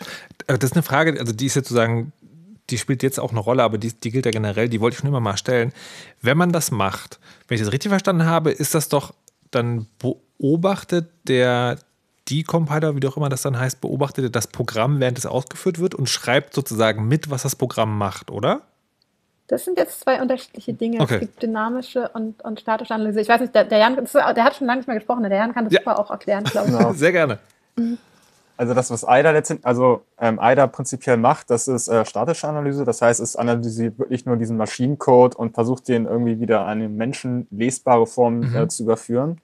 Also wenn man gut in Assembly ist, dann kann man äh, darauf auch verzichten, dass was IDA jetzt so teuer macht oder was JIT3 ist jetzt auch eine Alternative, die von der NSA rausgekommen ist, ist, dass es das halt diesen Maschinencode wieder in, in C-ähnlichen Syntax übersetzt, der halt für einen Menschen einfacher zu lesen ist. Also für Leute, die von Programmieren Ahnung haben. Genau, also Okay. gut, man ähm, muss halt programmieren können, aber es ist halt trotzdem wesentlich einfacher noch als ähm, Maschinencode. Mhm. Und aber IDA kann auch zumindest so ein bisschen dynamische Analyse. Das heißt, ich kann halt auch das Programm ausführen. Ich kann äh, sagen so, die Stelle sieht interessant aus, halt mir, ähm, halt mir hier das Programm an, zeig mir, wie, was dort passiert, ähm, wie die Werte aussehen, dass ich dann halt zur Laufzeit halt auch gucken kann, ähm, was das Programm letztendlich macht. Okay. Das heißt also, wenn, wenn ich, wenn ich dann also den, das, das Binary, also den Binärcode habe und den sozusagen rückübersetze, da kann man auch dann, also das geht bestimmt, aber dann ist es nicht so einfach, was zu verstecken, weil im Prinzip hat man dann auch das ganze Programm. Ähm, genau, also im Prinzip alles, was diese, ähm, was das Programm tut, das liegt ja letztendlich irgendwie vor mir. Das habe ich in der Hand, das kann ich mir angucken. Mhm. Und dort dann halt Dinge zu verstecken, ähm, ist relativ schwierig. Es gibt so ein paar Techn Techniken, die jetzt zum Beispiel Schadsoftware ver äh, verwenden, dass sie halt einfach diesen Prozess versuchen schwieriger zu machen, dass sie halt explizit irgendwie Code generieren, der halt ähm, sehr schlecht zu verstehen ist. Mhm. Allerdings, wenn Apple sowas verwenden würde, das würde schon ähm, ziemlich das Vertrauen, also das wirkt dann immer so ein bisschen fishy. Ähm, deswegen gehe ich jetzt mal nicht davon aus, dass sie solche Obfuscation, also Verschleierungsmethoden äh, verwenden. Mhm. Spannende Frage. Inwiefern unterscheiden sich Verschleierungsmethoden von sehr schlechten Programmierstilen? ähm, das eine ist gewollt und das andere ist, aber, aber könnte, äh, aber könnte man es erkennen? Also du hast so ein Programm, äh, sozusagen nimmst das auseinander, also rückübersetzt das und denkst du so, das sieht komisch aus. Kann man das dann unterscheiden, dass man denkt, naja, okay, da, da hat jemand dran ja. gearbeitet, der ist noch nicht so lange dabei oder... Ja, das kann, also ich sag mal so, ähm, was natürlich beim Programmübersetzen halt rausfällt, das ist halt ähm, als zum Beispiel Variablennamen ähm, tauchen da nicht mehr auf oder ähm, also Kommentare, Code-Kommentare werden komplett raus, äh, rausgefiltert. Mhm. Ähm, von daher, ich sag mal so, das, was man normalerweise am Programm sieht, so auch wie sieht es aus, wie ist es formatiert, das ähm, kann ich sowieso nicht sehen. Wenn ich jetzt wirklich aktiv Verschleierungen mache, dann ähm, ergibt das halt ganze gar keinen Sinn. Da gibt es halt zum Beispiel, also bei Programmierung hat man ja auch das zum Beispiel Funktionen, die man dann irgendwie aufruft und die werden dann halt zum Beispiel komplett verstreut und ähm, durcheinandergewürfelt. Gegebenenfalls wird dann noch Code verschlüsselt und das ist halt dann so ein Punkt, wo man sagt, ähm, das geht wohl nicht mit rechten Dingen zu. Okay, verstehe. Na gut, ich würde Aber jetzt. Wenn man äh, noch, noch dazu, wenn ja. man in den Bluetooth-Daemon reinschaut, ist es tatsächlich so, dass der nicht so groß obfuscated ist. Also da fehlen einige Funktionsnamen, aber auch nicht alle. Und da sind auch sehr, sehr viele Debug-Print-Statements noch drin. Also man kann da schon noch was sehen, wenn man das in AIDA oder Gitra öffnet. Aber dann frage ich mich jetzt aber sozusagen, wenn, also Apple wird das ja wissen. Apple wird ja wissen, wenn jetzt jemand diesen Daemon irgendwo reinwirft, dann kann er es ja genau lesen. Warum geben die denn nicht gleich den Code frei? Also, ich verstehe schon, dass sie das nicht machen, aber was ist die Motivation dahinter? Ich glaube, zum einen könnte ich mir vorstellen, Copyright-Dinge also dieses äh, Reverse Engineering, ähm, wenn man das für sich selber macht, ähm, ist das halt alles noch legitim, aber sobald man dann irgendwie anfängt, Dinge zu veröffentlichen, ähm, läuft man dann eine sehr komische Grauzone. Und von daher, also wenn ich jetzt Code öffentlich mache, dann gebe ich ja implizit auch anderen Leuten die Möglichkeit und auch letztendlich irgendwo auch das Recht, so diesen Code dann irgendwie zu benutzen und irgendwie für sich selber nee. einzubinden. Also, na, wenn, ich, wenn ich das richtig verstanden habe, von der juristischen Seite aus gesehen, mhm. ist Open Source nicht automatisch, bedeutet das nicht automatisch, äh, dass man diese, dass man das auch verwenden und verbreiten darf. Also es ist natürlich, also wenn jetzt jemand Programmiercode veröffentlicht, ähm, kann man natürlich schlecht verhindern, dass jemand das bei sich zu Hause übersetzt. Aber ich meine, das Programmcode veröffentlichen ist ja auch dann urheberrechtlich geschützt. Ja, genau. Also was ich eben nicht machen darf, ist Code Reverse Engineeren und dann äh, irgendwie in großen Teilen dann auf, halt online stellen. Also, nee, nee, das, das meine halt, ich nicht. Ich meine, wenn, wenn du als Firma sozusagen, du, du, gibst, Firma, deinen ja. du gibst deinen Programmiercode frei, du stellst ihn, also du machst, du gibst deine, also Open Source im mm, wörtlichen Man, Sinne, du gibst den Quellcode, ja. lässt, den lässt du sozusagen öffentlich einsehen. Das heißt nicht, dass Leute den verwenden dürfen. Das ist eine Frage der Lizenz.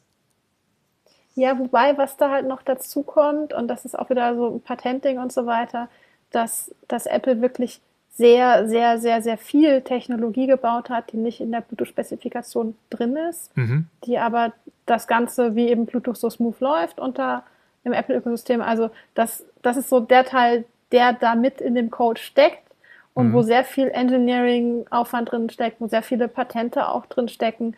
Und das ist, denke ich, nichts, was man mal eben Open Source, ob nun mit oder ohne Nutzungsrecht, online stellt, einfach aufgrund der Ideen, die in diesem Code dann auch drin sind und die man dann direkt sehen würde, ohne ähm, sich den Aufwand des Reverse Engineerings zu geben. Also ich, so, so richtig klar wird es mir nicht, weil sozusagen, so wie ja. ich es jetzt erzählt, kann jeder Reverse engineeren, der sich mit dem Thema sozusagen so wie ihr ähm, beruflich oder sozusagen hauptsächlich beschäftigt. Aber immer noch ein ja, Zeitaufwand. Halt, ja. ja, es kostet halt wesentlich mehr Zeit. Also es geht letztlich nur darum, Arschloch zu sein. Um es mal platt zu formulieren. Na gut. Wollen wir es erstmal dabei belassen? Ähm, es gibt dann noch den, den spannenden Punkt, der äh, ist das eigentlich, also kann man das vielleicht irgendwie angreifen oder kaputt machen? Dazu kommen wir gleich. Ich würde vorher noch eine Musik hören, die dann auch passend zum nächsten Themenkomplex, also vom selben Album kommt, von äh, Lover Tracks Herbephrenie. Und der Titel, den wir jetzt hören, heißt Angst.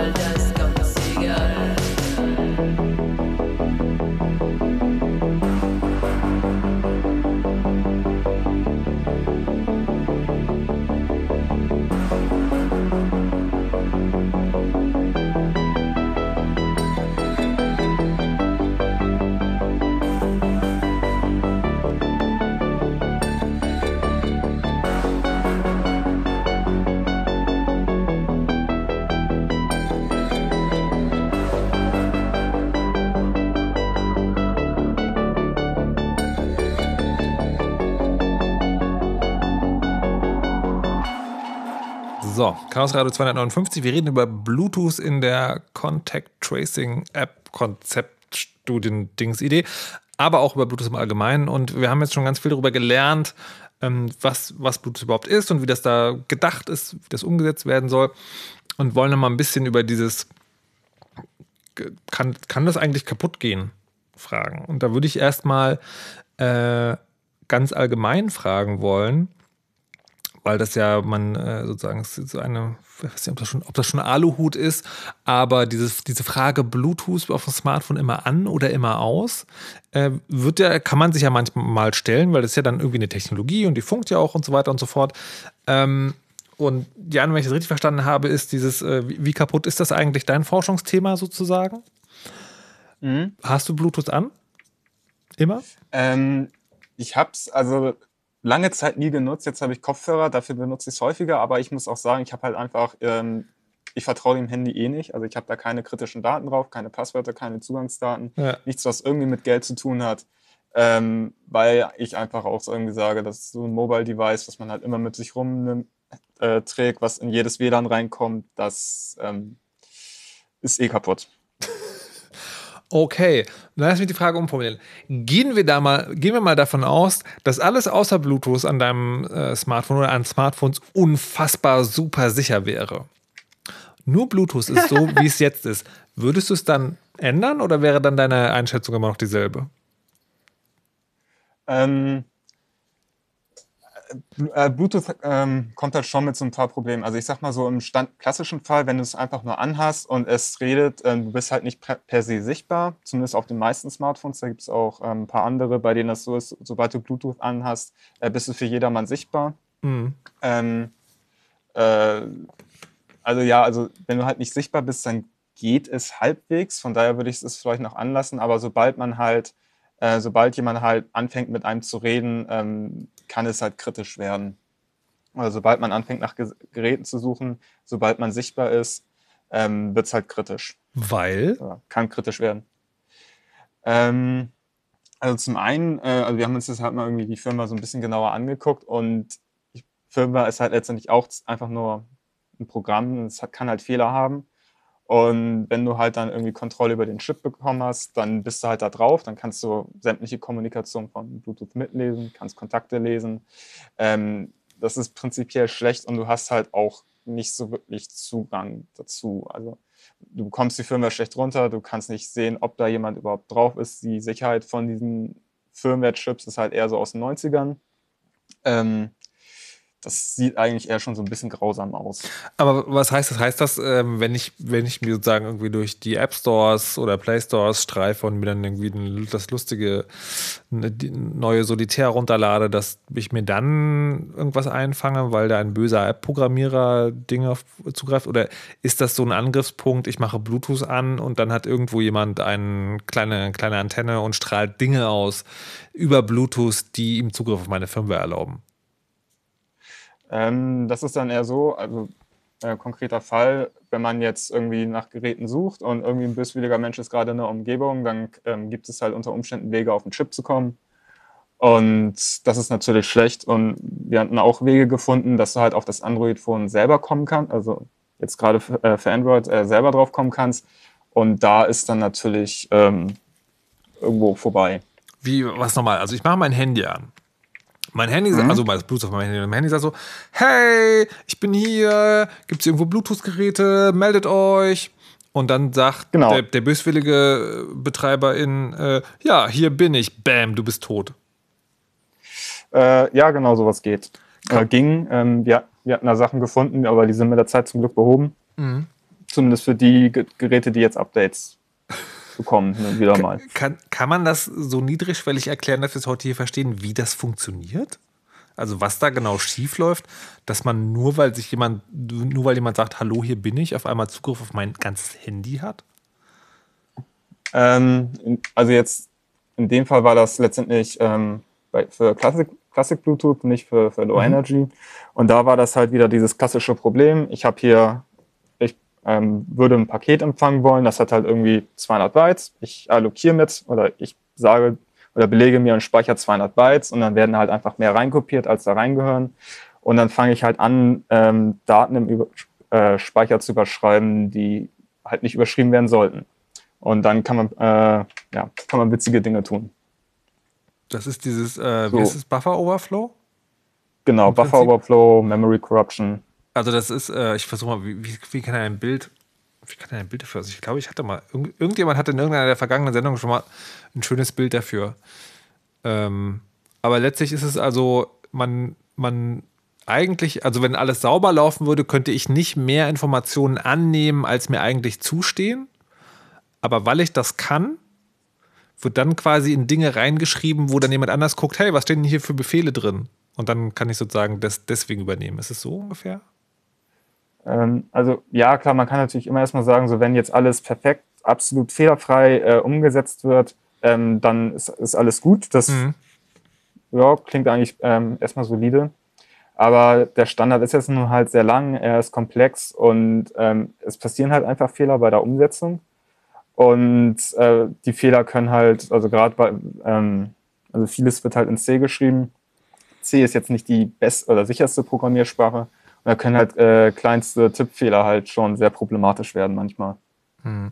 Dieser, dieser Fehler, den ihr da gefunden habt, war das so ein Ding, ähm, wo man sagt, naja, okay, das ist ungeil, dass es so ist, aber das kann passieren, oder ist das Hände vorm Gesicht zusammenschlagen, weil da einfach jemand unsauber gearbeitet hat?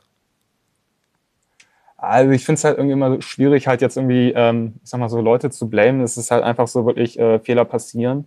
Mhm. Ähm, ist, also in dem einen Fall war das dann, also ähm, war ich halt letztendlich selber auch faul, muss ich sagen.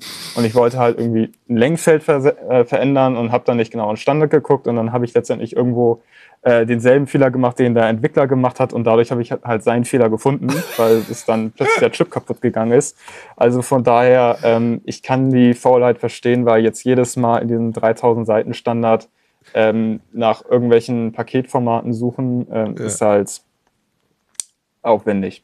Und jetzt ist das ja aber, was ihr da gefunden habt, das ist eine Sicherheitslücke. Und das ähm, kann ja ähm. mal passieren. Jetzt ist die Frage, ist, ist Bluetooth eher so das frühe WhatsApp unter den Funktechnologien in meinem Smartphone oder hat das einen schlechten Ruf unter Sicherheitsforschern? Wie ist das so ganz generell? Ähm, also wir hatten da so ein bisschen was gefunden. Also hm. Also jung ist es ja jetzt auch nicht mehr gerade. Also mhm. ich weiß jetzt nicht genau, wann es hochgekommen ist. Ich glaube irgendwann in den 90ern oder so. Schon eine Weile her auf jeden Fall. Ähm, also es ist halt nicht mehr jung, aber es ist halt, äh, ich sag mal jetzt in der Regel halt auch kein Protokoll, was irgendwie groß exponiert ist. Also wenn wir jetzt zum Beispiel sagen, äh, das jetzt mal mit irgendwie normalen Netzwerkverkehr vergleichen, jeder von uns geht ins Internet, das redet permanent mit irgendwie unauthentifizierten Services. Das ist halt bei Bluetooth in der Regel nicht so. Also wenn ich mir jetzt mein Handy mit irgendwie meinen Kopfhörern per oder mit meinem Fitness-Tracker, dann rede letztendlich mein Handy im Normalfall nur mit meinen Devices und im Normalfall bin ich auch nicht sichtbar. Das heißt, ich habe, äh, das heißt, diese Technik ist halt einfach nicht so exponiert und dadurch halt auch gegebenenfalls nicht so getestet. Und wenn man die jetzt dann natürlich äh, in gewissen Kontexten einfach ähm, komplett offen macht und dann anfangen, äh, plötzlich Handys anfangen un untereinander äh, miteinander zu reden, ähm, ist das unter Umständen halt problematisch. Weil ich habe jetzt eine Verständnisfrage und zwar, ähm, wie du es gerade gesagt hast, scheint es so zu sein. Mein Handy kann gleichzeitig mit Geräten verknüpft sein, also zum Beispiel meinem Funk-Headset, aber für den Rest der Welt unsichtbar sein. Ähm, unsichtbar, also ich sag mal so, ähm, äh, wenn ich jetzt nach Devices suche, dann müssen, äh, muss das Device mir halt aktiv antworten, so, hey, ich bin hier. Oder das Device ähm, muss halt selber sagen, so, hey, hier bin ich, ähm, verbinde dich zu mir. Ähm, das ist dann halt so vom Protokollmäßig äh, her ähm, quasi, du bist sichtbar. Mhm. Allerdings natürlich äh, klar, wenn ich halt anfange, ähm, teure Hardware auszukaufen und wirklich mal den Datenverkehr ähm, auf dem Physical Layer, also letztendlich wirklich mit einem teuren Radio mitschneide, mhm. ähm, bekomme ich unter Umständen halt schon mit, okay, hier ist ein Bluetooth-Gerät und kann halt unter Umständen auch Rückschlüsse auf die Adresse ziehen.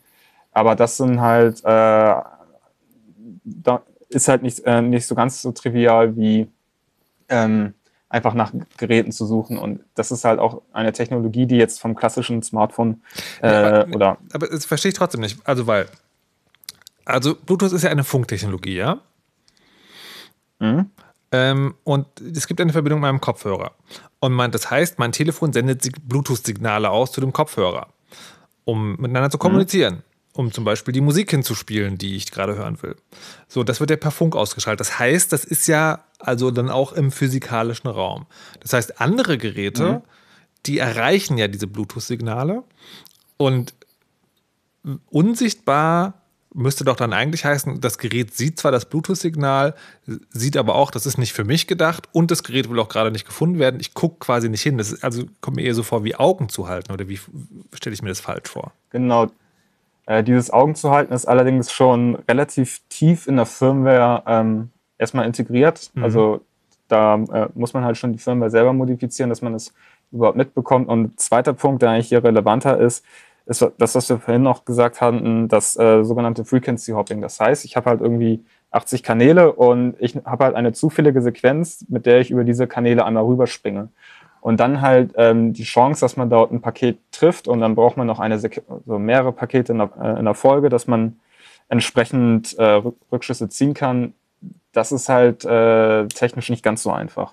Das heißt, und- das heißt also, wenn das in der Firma drin ist, das heißt, der Hersteller eines Gerätes oder des Betriebssystems, der könnte das, könnte das Gerät dazu benutzen, aber eine App zum Beispiel nicht, weil eine App sozusagen spricht nur mit der Bluetooth-Firmware und muss dann sozusagen das nehmen, was die Firmware ihr, ihr gibt.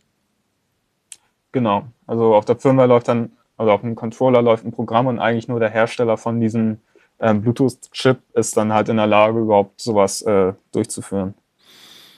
Okay, dann habe ich das jetzt besser verstanden. Ach so, genau, dann, dann die Nachfrage noch, wenn das so ist, kannst du dann vielleicht noch einen Schritt genauer erklären, was dieses, äh, wenn das Gerät sagt, hey Leute, hier bin ich, heißt das dann, dass es auf einem bestimmten, gibt es dann irgendwie in diesem Frequenzspektrum einen Kanal, der ist der Hallo-Kanal und da melden sich dann die Geräte oder strahlen darauf aus oder wie funktioniert das? Ähm, bei Bluetooth Low Energy ist es in der Tat so, dass ähm, es da letztendlich so einen, so einen Hallo-Kanal gibt ähm, oder ein paar Hallo-Kanäle, ähm, wo dann halt ähm, immer mal wieder äh, Geräte sagen so, hey, ich bin hier und wenn ich dann nach Geräten suchen möchte, dann gehe ich halt auf diesen Kanal und höre einfach mal eine Zeit lang zu. Mhm. Bei Classic Bluetooth ist es halt so, dass ähm, das Gerät, was halt gerade scannt, erstmal letztendlich überall immer wieder fragt, so, hey, ist jemand da? Und wenn zufällig mal eine Kollision da ist, dann äh, sagt das andere Gerät so, ah, ja, hier bin ich. Und ähm, kriegt so dann entsprechend die Response. Das müssen aber beide Geräte wollen. Äh, ja, das müssen beide wollen. Okay, dann habe ich das verstanden. Jetzt ist, dann ist ja noch die andere spannende Frage.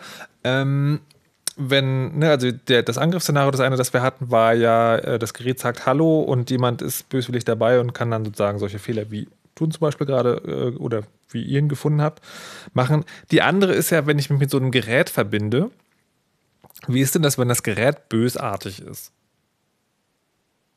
Mm, Also wenn man jetzt wirklich sagt, verbinden mit Pairen, äh, Mhm. ist es halt so, dass man über Bluetooth halt schon, ähm, also kennt man ja manchmal, dass dann so gefragt wird, so möchte dieses, ähm, äh, ja, also darf dieses Device auf deine Kontakte zugreifen? Also prinzipiell Kontakte kann man zugreifen. Ähm, mm, Auch noch Tethering, Internet, also da hängen ja sehr viele Services mit drin oder auch Tastatureingaben. Also es gibt ja ganz viele Dinge, die Bluetooth Stimmt, kann. Na, aber Äh, Genau, aber das ist ja sozusagen, also da muss man dann entweder das zulassen, dass das so ist, oder? ähm, in der Ja. Regel schon, oder? Ja, ja, genau. Also in, in, in der Regel schon. Es gab ähm, Anfang letzten Jahres, ich glaube unter dem Stichwort Bad Bluetooth oder so, also es gab jedenfalls unter Android das Problem, ähm, dass es damals, also ne, ist inzwischen auch gepatcht, aber dass es möglich war, dass ich zum Beispiel ein Pairing anfange als Headset ähm, und wenn das Headset dann irgendwann sagt, na jetzt bin ich aber auch Tastatur, dass es auf einmal plötzlich auch Eingaben machen konnte als Tastatur. Ähm, das heißt, auch da können natürlich Logikfehler passieren. Und generell kann man sich es halt erstmal so vorstellen von der, von der Angriffsoberfläche oder von der, von der Protokolltiefe auch, in dem, wie tief irgendwie die Parser sind und wie viele Sachen vielleicht irgendwie gegen komische Angriffe verwundbar sind.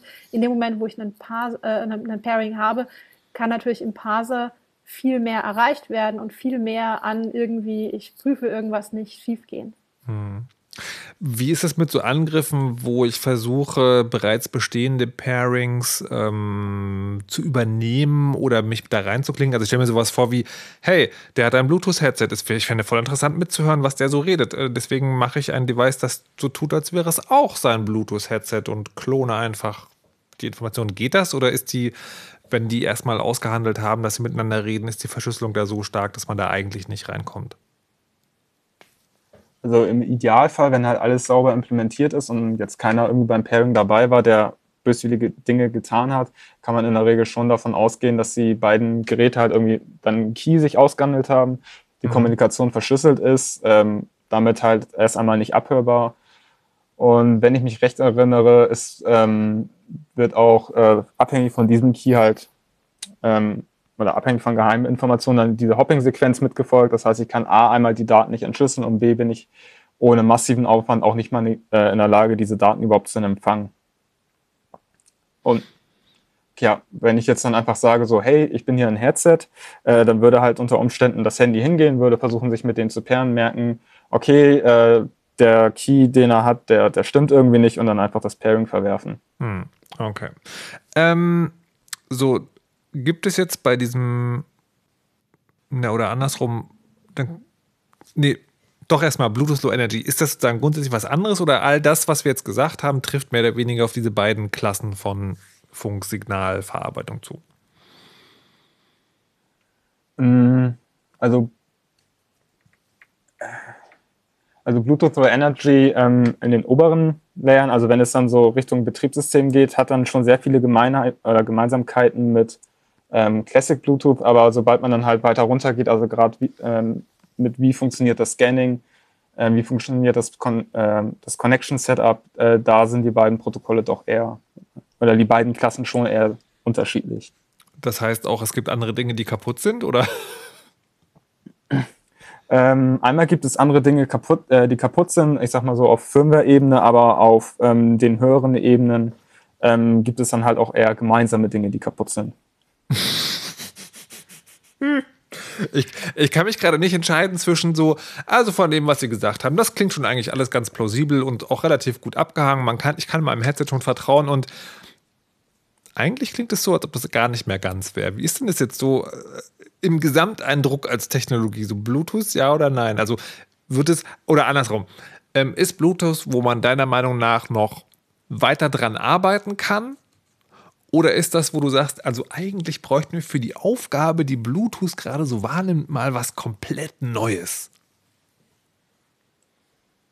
Also, ja, komplett neu. Ähm, also das Zeug ist halt schon irgendwie historisch gewachsen, aber komplett neu, ähm, also etwas neu bauen, das birgt halt auch immer die Gefahr, dass dann irgendwie wieder viel neuer Code auf mhm. kurze Zeit äh, entsteht, der dann halt wieder Fehler hat. Also ich glaube halt irgendwie, sich den Kram mal ähm, richtig sauber angucken würde helfen und gerade halt dieses Problem, dass man dann irgendwie letztendlich einen Firmware-Chip hat, den man, wo halt irgendwie Software drauf läuft, die ich mir nicht mehr angucken kann, äh, das ist dann natürlich so, so ein bisschen problematisch. Mhm. Also im Idealfall natürlich irgendwie so offene Hardware wäre eigentlich mal ein schönes Konzept, wenn es irgendwie mal umgesetzt werden könnte. Wie ist denn das jetzt? Jetzt haben wir diese, ne, also um zurück zum, zum Thema der Sendung zu kommen, wir haben also diese, diese Tracing-App, die ja jetzt im Prinzip macht, ähm, Bluetooth Low Energy und zwar ständig am gucken, wer ist denn da in der Nähe. Ist das ein besonderer Angriffspunkt oder ist das nur ein weiterer Use Case für Bluetooth Low Energy und deswegen nichts Besonderes? Also wenn also, man ähm, mal schaut, ja, keine Ahnung, ich, wenn, wenn du willst, kannst also, du auch antworten. ja. Sorry. Ähm, also ja, ich würde sagen, jetzt für klassisches Bluetooth Low Energy, wenn du wirklich halt nur dieses Scanning machst und jetzt nicht anfängst mit, mit Devices äh, zu reden, ist dieses äh, ist Bluetooth Low Energy Scanning eigentlich unproblematisch. Na, aber du musst doch mit Devices reden, oder? Weil, wenn ich es richtig verstanden habe, ist ja die Idee des Contact Tracings, dass man diese pseudonymen Zahlencodes austauscht. Das heißt, da muss ja irgendeine Art von Kommunikation stattfinden, oder nicht? Ja, aber ein Weg. Also ich höre einfach nur zu, wer ist da und nicht, ich rede mit jemandem und frage, wer bist du und was hast du heute gemacht. Ach so, also, okay, in meinem Kopf war das sozusagen, war das eine Kommunikation, aber im Prinzip macht jedes Gerät gleichzeitig, es sendet aus, ich bin ABC und es hört zu, dass mhm. andere Leute rufen, ich bin BID. Aber das ist sozusagen nicht eine Hin- und Her-Kommunikation, sondern zwei getrennte Einwegkommunikationen. Ja. Okay. Okay. Jeska, du wolltest auch noch was sagen? Ja, also das ist nämlich genau der Teil, ähm, wie das in der, in der Google und auch in der Android-API dann eben laufen wird, dass es nur über Advertisements ist. Und genau dieser Teil, dass es nur Advertisements sind, ist das, was unglaublich wichtig ist, ähm, um eben Exploitbarkeit zu verhindern. Also genau dieser Teil. Und es ist auch so, ähm, der, der Angriff, den, äh, den Jan auch halt implementiert hat und so weiter und der jetzt auch online ist, ähm, das ist einer, der mit Bluetooth LE Advertisements so nicht funktionieren würde. Und der war ja schon bekannt. Also ich meine, reported hat er den Anfang November. Und das heißt, dass sowohl auf Google als auch auf Apple-Seite denen durchaus bewusst war, dass es diese Sorte Angriff gibt und dass man eben auf gar keinen Fall aktive Verbindungen nutzen sollte, um eben mhm. genau den Angriffstyp zu verhindern. Ähm, jetzt ist es aber natürlich so, dass mit einer aktiven Verbindung auch immer mehr geht. Also im Sinne von, ähm, wenn ich eine aktive Verbindung habe, dann kriege ich vielleicht auch nochmal genauere Messungen hin, dies, das, jenes. Ähm, aber eben immer um den Preis der Angreifbarkeit auf der Protokollebene. Das heißt also, die wenn man bei diesem, bei dem ähnlichen Szenario bleiben würde, dann müsste man, wäre jetzt sozusagen ein Punkt, wo man gucken würde, ist dieses so, also ich schicke jetzt Informationen, die Stärke mit, wie ich gesendet habe und ich schicke auch meine ID mit. Das heißt, das sind die Dinge, wo man sagen könnte, okay, wenn man, wenn, wenn, wenn die Art und Weise, wie der Empfangende sich das ins System schreibt, wenn da irgendwas falsch gemacht werden würde, wäre das ein Angriffspunkt. Ja, aber das ist eben nur eine, eine Einweginformation und man fängt ja jetzt nicht an, eine aktive, also man hat ja keinen Rückkanal, der fehlt eben an der Stelle. Und für einen Angriff brauche ich, je nachdem, aber für die für die meisten komplexeren Angriffe brauche ich eben einen Rückkanal, wo häufiger ah. was hin und her geht und die nächste Antwort von der nächsten Anfrage und so weiter alles. Ah, okay. Also genau, also das war jetzt sozusagen mein Denkfehler. Ich hatte jetzt gedacht, aha, der hat ja gerade erklärt, wenn ich da eine Information in den Speicher schreibe und das an die falsche Stelle tue, dann kommt das System durcheinander.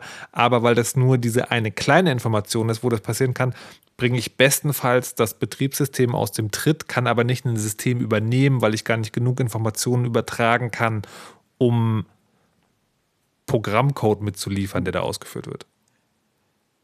Also ähm, da muss man erstmal so erstmal ein bisschen unterscheiden zwischen, ja. ich würde mal sagen, Firmware und dem Betriebssystem. Mhm. Also ähm, ist, ähm, die Kern, also die, das, worüber wir eigentlich reden müssten in dem Zusammenhang, ist halt ähm, ASLR, also Address Space Randomisierung.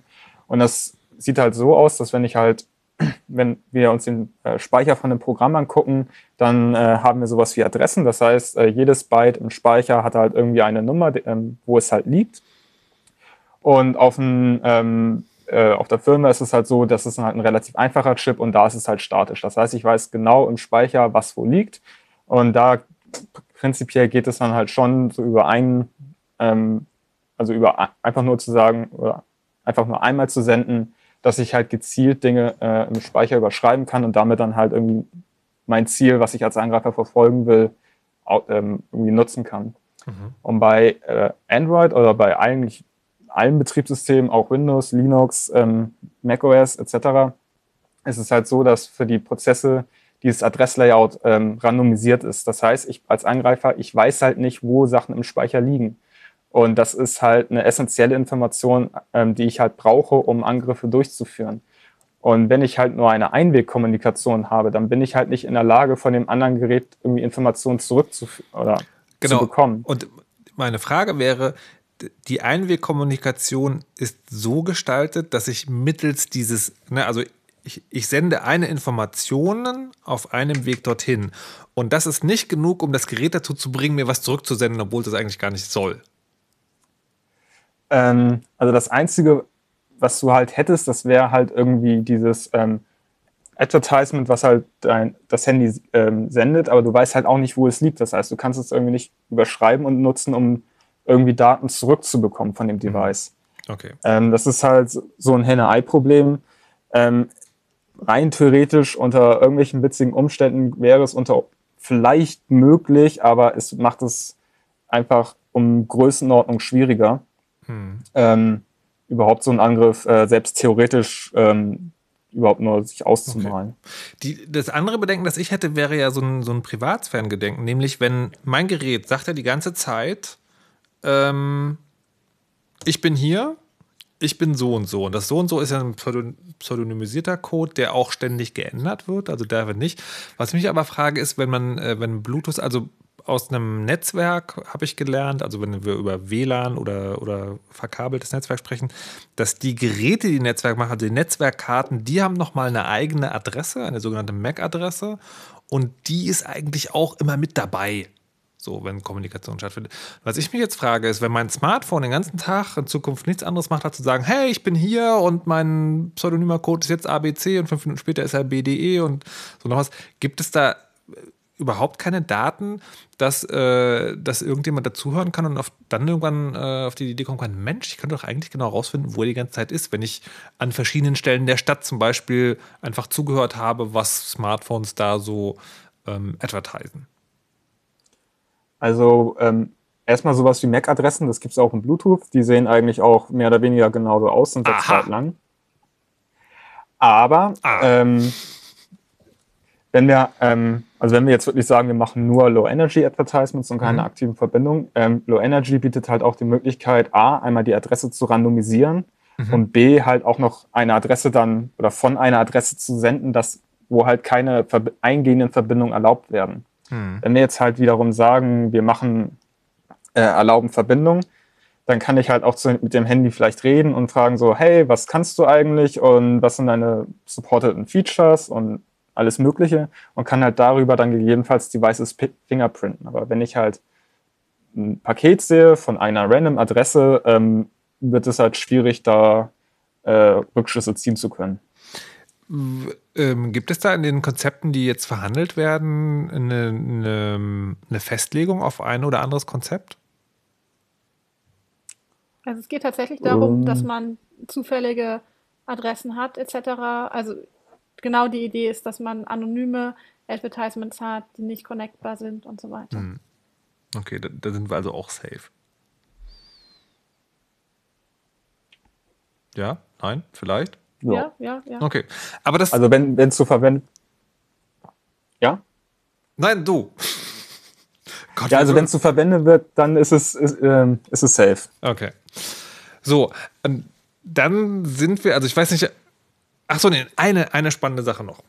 Ähm, es klingt jetzt alles ganz gut, aber morgen ist auch noch ein Tag und dann findet vielleicht doch irgendjemand irgendwas, wie man alleine durch Bluetooth-Advertisements im Low-Energy-Bereich unfassbar viele Dinge anstellen kann. Also interessant wäre ja fast schon, also man muss ja nicht immer das Gerät übernehmen. Manchmal, vielleicht reicht es ja, wenn ich meine Adresse auf eine seltsame Art und Weise mache und das andere Gerät kommt so durcheinander, dass es sich ausschaltet. Da habe ich also eine Denial-of-Service-Attacke, indem ich einfach durch die Stadt laufe. Ähm, nur eine theoretische Möglichkeit. Also alleine fürs Ausschalten musst du schon ziemlich weit kommen, weil normalerweise, also wie gesagt, ist es realistischer, was zu finden, was nur im Chip ist. Und dann geht der Chip kurz aus, der rebootet innerhalb von, keine Ahnung, ein, zwei Sekunden und der Bluetooth-Demon restartet sich auch, auch. Also bis du was findest, wo das ganze Handy sich neu startet, da musst ja. du schon ziemlich fies im Treiber hängen. Ja, aber, aber, aber folgen Sie mir, ne? Also kann ja sein, sozusagen, irgendjemand ja. findet raus, also wenn, wenn der, wenn der Bluetooth-Demon startet, dann gibt es ein Ding, was passiert und wenn ich weiß, dass das passiert, dann kann ich das machen und so weiter und so fort. Worauf ich hinaus will, ist, vielleicht findet irgendjemand irgendwas Schlimmes. Und dann ist ja die spannende Frage, wie schnell sind eigentlich die Hersteller der Geräte und der Betriebssysteme, wenn solche Sicherheitslücken rauskommen und die gepatcht werden. Also wenn ich jetzt Jan das von dir gehört habe, letzter November, das ist halt anscheinend irgendwie zugemacht worden. Aber wenn jetzt sozusagen so, also, oder andersrum, das ist doch erstmal vielleicht gefragt, wenn jetzt so eine App kommt, die wahrscheinlich auf mindestens 70 Prozent aller Smartphones, das ist ja die Forderung, 70 Prozent ist, glaube ich, die Zahl, wenn alle die Contact Tracing App haben, ähm, dann ist das sinnvoll. Das ist doch ein ziemlich interessanter, ich sag mal, Forschungsgegenstand, oder? Forschungsgegenstand. Ja. Ähm, also die Sache ist erstmal die, wo ist überhaupt diese neue Schnittstelle drin? Und ähm, unter iOS ist es eben so, dass die Geräte sehr schnell abgedatet werden. Ähm, und also es, die wenigsten Leute haben irgendwie ein unglaublich unabgedatetes altes iOS. Mhm. Die meisten sind einfach im Auto-Update und kriegen das über Nacht, wenn da was Neues kommt. Ähm, unter Android kann das komplizierter sein, aber jetzt wieder die Frage, wo ist die mhm. Lücke? Und es ist eben so, dass, soweit ich es verstanden habe, das AP-Update, ähm, weil eben sehr viel so zugänglich ist unter Android, ähm, über den Play Store kommen wird. Ähm, und somit ist es eine Sache, also die meisten Dinge sollten relativ gut fixbar sein. Mhm. Wenn es jetzt was unter Android auf Betriebssystem oder Chip-Ebene wäre, dann kann es eine Weile dauern. Okay. Das ist ja, das ist ja, also generell, wenn ich, äh, wenn ich so denke, was Leute über die verschiedenen Handybetriebssysteme sagen, ist es, äh, also habe ich zumindest im Kopf, dass bei Android immer so ist, es gibt immer so die aktuelle Generation, die relativ gut äh, versorgt wird, aber gerade die alten Geräte sind wohl so, dass da oftmals auch jahrelang irgendwie nichts passiert. Ja, also bei Android, also es hängt auch so ein bisschen damit zusammen, wenn wir jetzt eine Lücke haben, äh, wird sie jetzt gerade aktiv äh, ausgenutzt oder nicht. Wenn sie jetzt halt neu ist, nicht ausgenutzt ist, dann kann es halt, äh, wie in unserem Fall halt schon mal gegebenenfalls 90 Tage dauern. Mhm. Wenn jetzt wirklich äh, aktiv etwas ausgenutzt wird, gerade in diesem Corona-Kontext, was sehr viele Leute betrifft, kann ich mir schon vorstellen, dass Google selber relativ schnell ein Patch rausbringt. Mhm. dann kommt jetzt das Aber, dass halt die ähm, Vendoren, zum Beispiel jetzt Samsung, dann ähm, erstmal dann natürlich das Update, was dann sowieso schon öffentlich ist, wo halt man auch sehen kann, was wurde geändert, äh, dann auch erstmal nehmen muss. Es muss es lokal anpassen. Das dauert nochmal erstmal zwei Wochen, selbst für die aktuellsten Smartphones. Und ähm, für die älteren Smartphones, also älter heißt halt irgendwie, die vielleicht anderthalb Jahre alt sind, die bekommen dann halt in der Regel nur noch Quarterly-Updates, das heißt alle drei Monate ähm, was schon mal ein relativ langer Zeitraum ist. Und wenn es halt irgendwie älter als zwei Jahre ist, dann ähm, kommst du eigentlich gar nichts mehr. Mhm. Und das ist halt auch noch so ein gewissermaßen Problem, dass jetzt halt auch irgendwie viele Leute mit ähm, Handys rumlaufen, die lange keine Updates mehr gesehen haben. Äh, und in dem Zusammenhang ist halt natürlich dann irgendwie ähm, Bluetooth und ich rede mit allem, also wirklich jetzt reden mit, ich verbaue eine Verbindung auf, ähm, unter Umständen eine relativ schlechte Idee. Hm.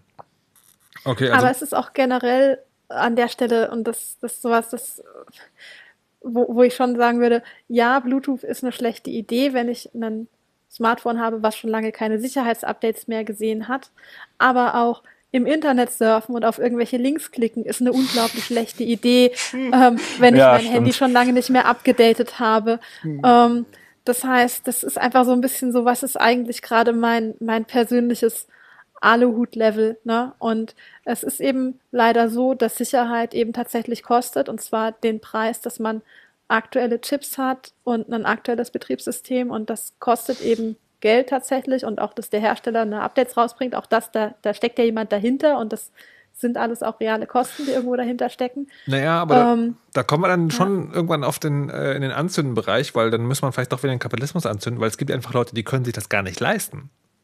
Das ist ja so, also ja, im Prinzip klar, weiß ich, wenn ich ein aktuelles Smartphone habe, dann, ähm, dann ist das sicherer.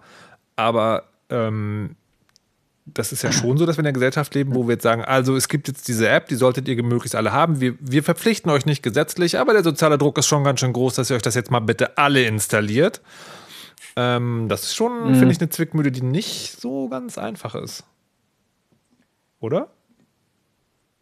Ja, also ich muss halt auch sagen, also wenn man jetzt mal irgendwie guckt, was so ähm, aktuelle Smartphones kosten, reden wir, keine Ahnung, so als Preis mal 500 Euro, als schöne runde Zahl, hält dann irgendwie zwei Jahre. Das heißt, ich zahle dann letztendlich pro Jahr 250, also pro Monat letztendlich 20 Euro ähm, dafür, dass ich dann äh, hoffentlich halbwegs äh, aktuelle Updates bekomme. Hm. ist halt natürlich ein schöner hoher das, Preis. Das neue iPhone, ja, das neue iPhone SE 2 kostet 400 und das kriegt vermutlich eher so ja, aber das, Updates.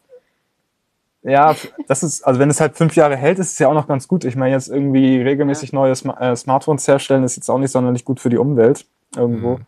Und da ist, glaube ich, dann gegebenenfalls wirklich so die beste Methode, sagen so, okay, Hersteller, war nett mit dir, ähm, ich bügele jetzt was eigenes rauf. Was allerdings natürlich auch nicht für, äh, für jedermann ja. äh, zwangsweise eine Lösung ist. Ähm, wäre es denn dann sozusagen eine, eine, Idee oder bessere Idee zu sagen, ach, wir, wir lassen das mit der App, äh, das kriegt einfach jeder so einen Token, so einen, so einen Schlüsselanhänger? Ich weiß nicht gerade nicht, wie die äh, Hardware-Lieferzeiten aus China sind oder ob wir das hier lokal herstellen können. Also wenn es dann halt auch wieder äh, Monate dauert, also klar, wenn ich so einen Token habe und im Zweifelsfall was passieren kann, ist halt, dass der Token hochgenommen wird. Also dann sind zumindest keine persönlichen Daten wie Kontakte, Chatverläufe oder so betroffen. Mhm. Er hat auf jeden Fall natürlich einen, einen Sicherheitsvorteil, aber jetzt halt äh, auch umwelttechnisch betrachtet, ähm, kostentechnisch betrachtet, da müssen wir gucken, was die Dinger kosten. Ähm, und wie lange das überhaupt dauert, sowas zu realisieren, das stelle ich mir schon nicht gerade unaufwendig vor. Okay. Also, also diese, diese Bluetooth Finder Devices, die es halt schon gibt, also die haben natürlich noch nicht die passende Firmware, aber die sind so im Kostenbereich von irgendwie 10 bis 30 Euro oder so. Ähm, aber das wäre halt was, was man sich nur dafür kauft ähm, und so. Also es ist halt wieder so ein, ist es das wert, weil ein Handy habe ich ja eh. Ja, wäre die Idee, ob denn, ob man nicht, ob der Starter nicht sagt, ne? Also hier, da ist dein Token. Das wäre die Frage, dann würde das vielleicht zwangsweise. Ah, das ist eine politische Diskussion, die wir vielleicht an anderer Stelle führen. Ich, ich, nehme, ich nehme aus dieser Bluetooth-Diskussion auf jeden Fall mal ein Ergebnis mit, ähm, was mich auch an den Rest der ganzen Sache erinnert, nämlich, also im Prinzip, wenn man so ganz die freie Wahl hätte, würde man das jetzt nicht unbedingt wollen, aber im Rahmen der Möglichkeiten, die wir haben und der Situation, die wir uns gerade befinden, ist es nicht die allerschlechteste Idee. Kann man das so zusammenfassen? Ja, also ja. ich glaube, die Daten, die man da halt gewinnt, können halt schon auf jeden Fall äh, helfen, das Ganze unter Kontrolle zu kriegen. Hm. Und ich weiß nicht, wenn halt der eine oder andere sowieso noch ein altes Smartphone ähm, rumliegen hat, was nichts kann, äh, ist es vielleicht auch ein gute, guter Zeitpunkt, das mal zu recyceln.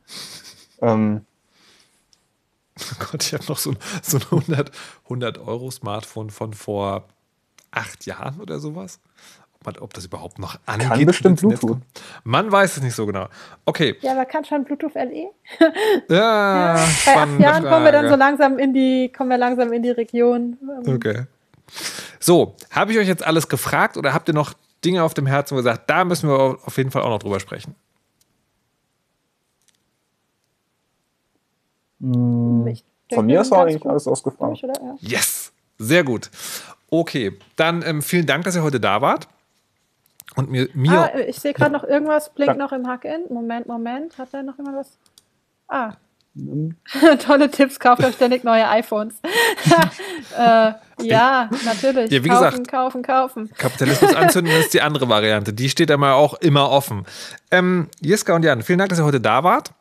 Es war mir ein großes Vergnügen, dass ihr meine und ich hoffe auch äh, die BehörerInnen eure Fragen äh, so, so, geduldig beantwortet habt.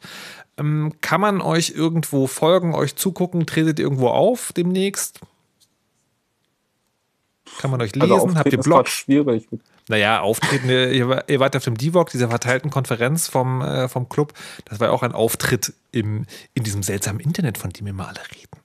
Nein, aber kann man. Ich, ich, weiß auch nicht, ich habe nur davon ähm, gehört. Keine Blogs, mhm. Twitter-Accounts, die also ich, wo ihr euch selbst empfehlen den, möchtet? Den öffentlichen Ad Nerdine, also N-A-E-H, wie das Nähen, also der Nähnerd sozusagen. Mhm. Ähm, da, genau. Müsst, da müssen die Leute aber auch darunter leiden, dass die Hälfte der, der Tweets äh, ich übers Nähen twittere und die andere Hälfte ist halt technisch. Alles klar. Okay. Und ich weiß nicht, äh, Jan nutzt Twitter nicht so wirklich, ne? So, so also, ja, ich weiß nicht, ich twitter halt irgendwie äh, selten, der ganze Trend ist irgendwie vorbeigegangen. Also, keine Ahnung, Bordex42 äh, findet man irgendwie, also GitHub ähm, eigentlich. Da hatte ich auch mal irgendwie so aus dem Blog angefangen, der aber auch seit Jahren keine Updates mehr gesehen hat. Ähm, Gut. Wie, wie, wie, man könnte dir auf GitHub folgen. Vermutlich akkurater. Okay, das können wir in die Shownotes schreiben. Ähm, und die andere Frage ist noch, wenn, Sie, wenn jetzt jemand diese Sendung gehört hat und noch nicht genug hat, sondern ein bisschen mehr sich tiefer in dieses Thema Bluetooth, Bluetooth LE einlesen will, habt ihr so eine Quelle, wo ihr sagt, das ist vielleicht für den interessierten Enthusiasten ähm, möglicherweise ein guter Anfang? Ich meine, wir haben so ein paar Talks, also auf mediaccc.de, da ist mhm. ja auch der von, von Jan dabei, da sind ein paar von mir. Ähm, Bluetooth ist halt sehr, sehr, sehr komplex.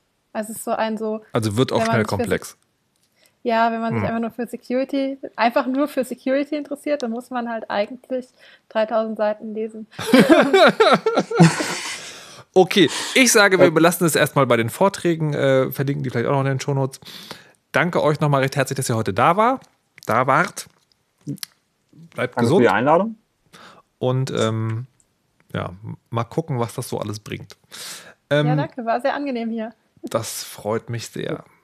Liebe HörerInnen, dann verabschieden wir uns äh, von euch.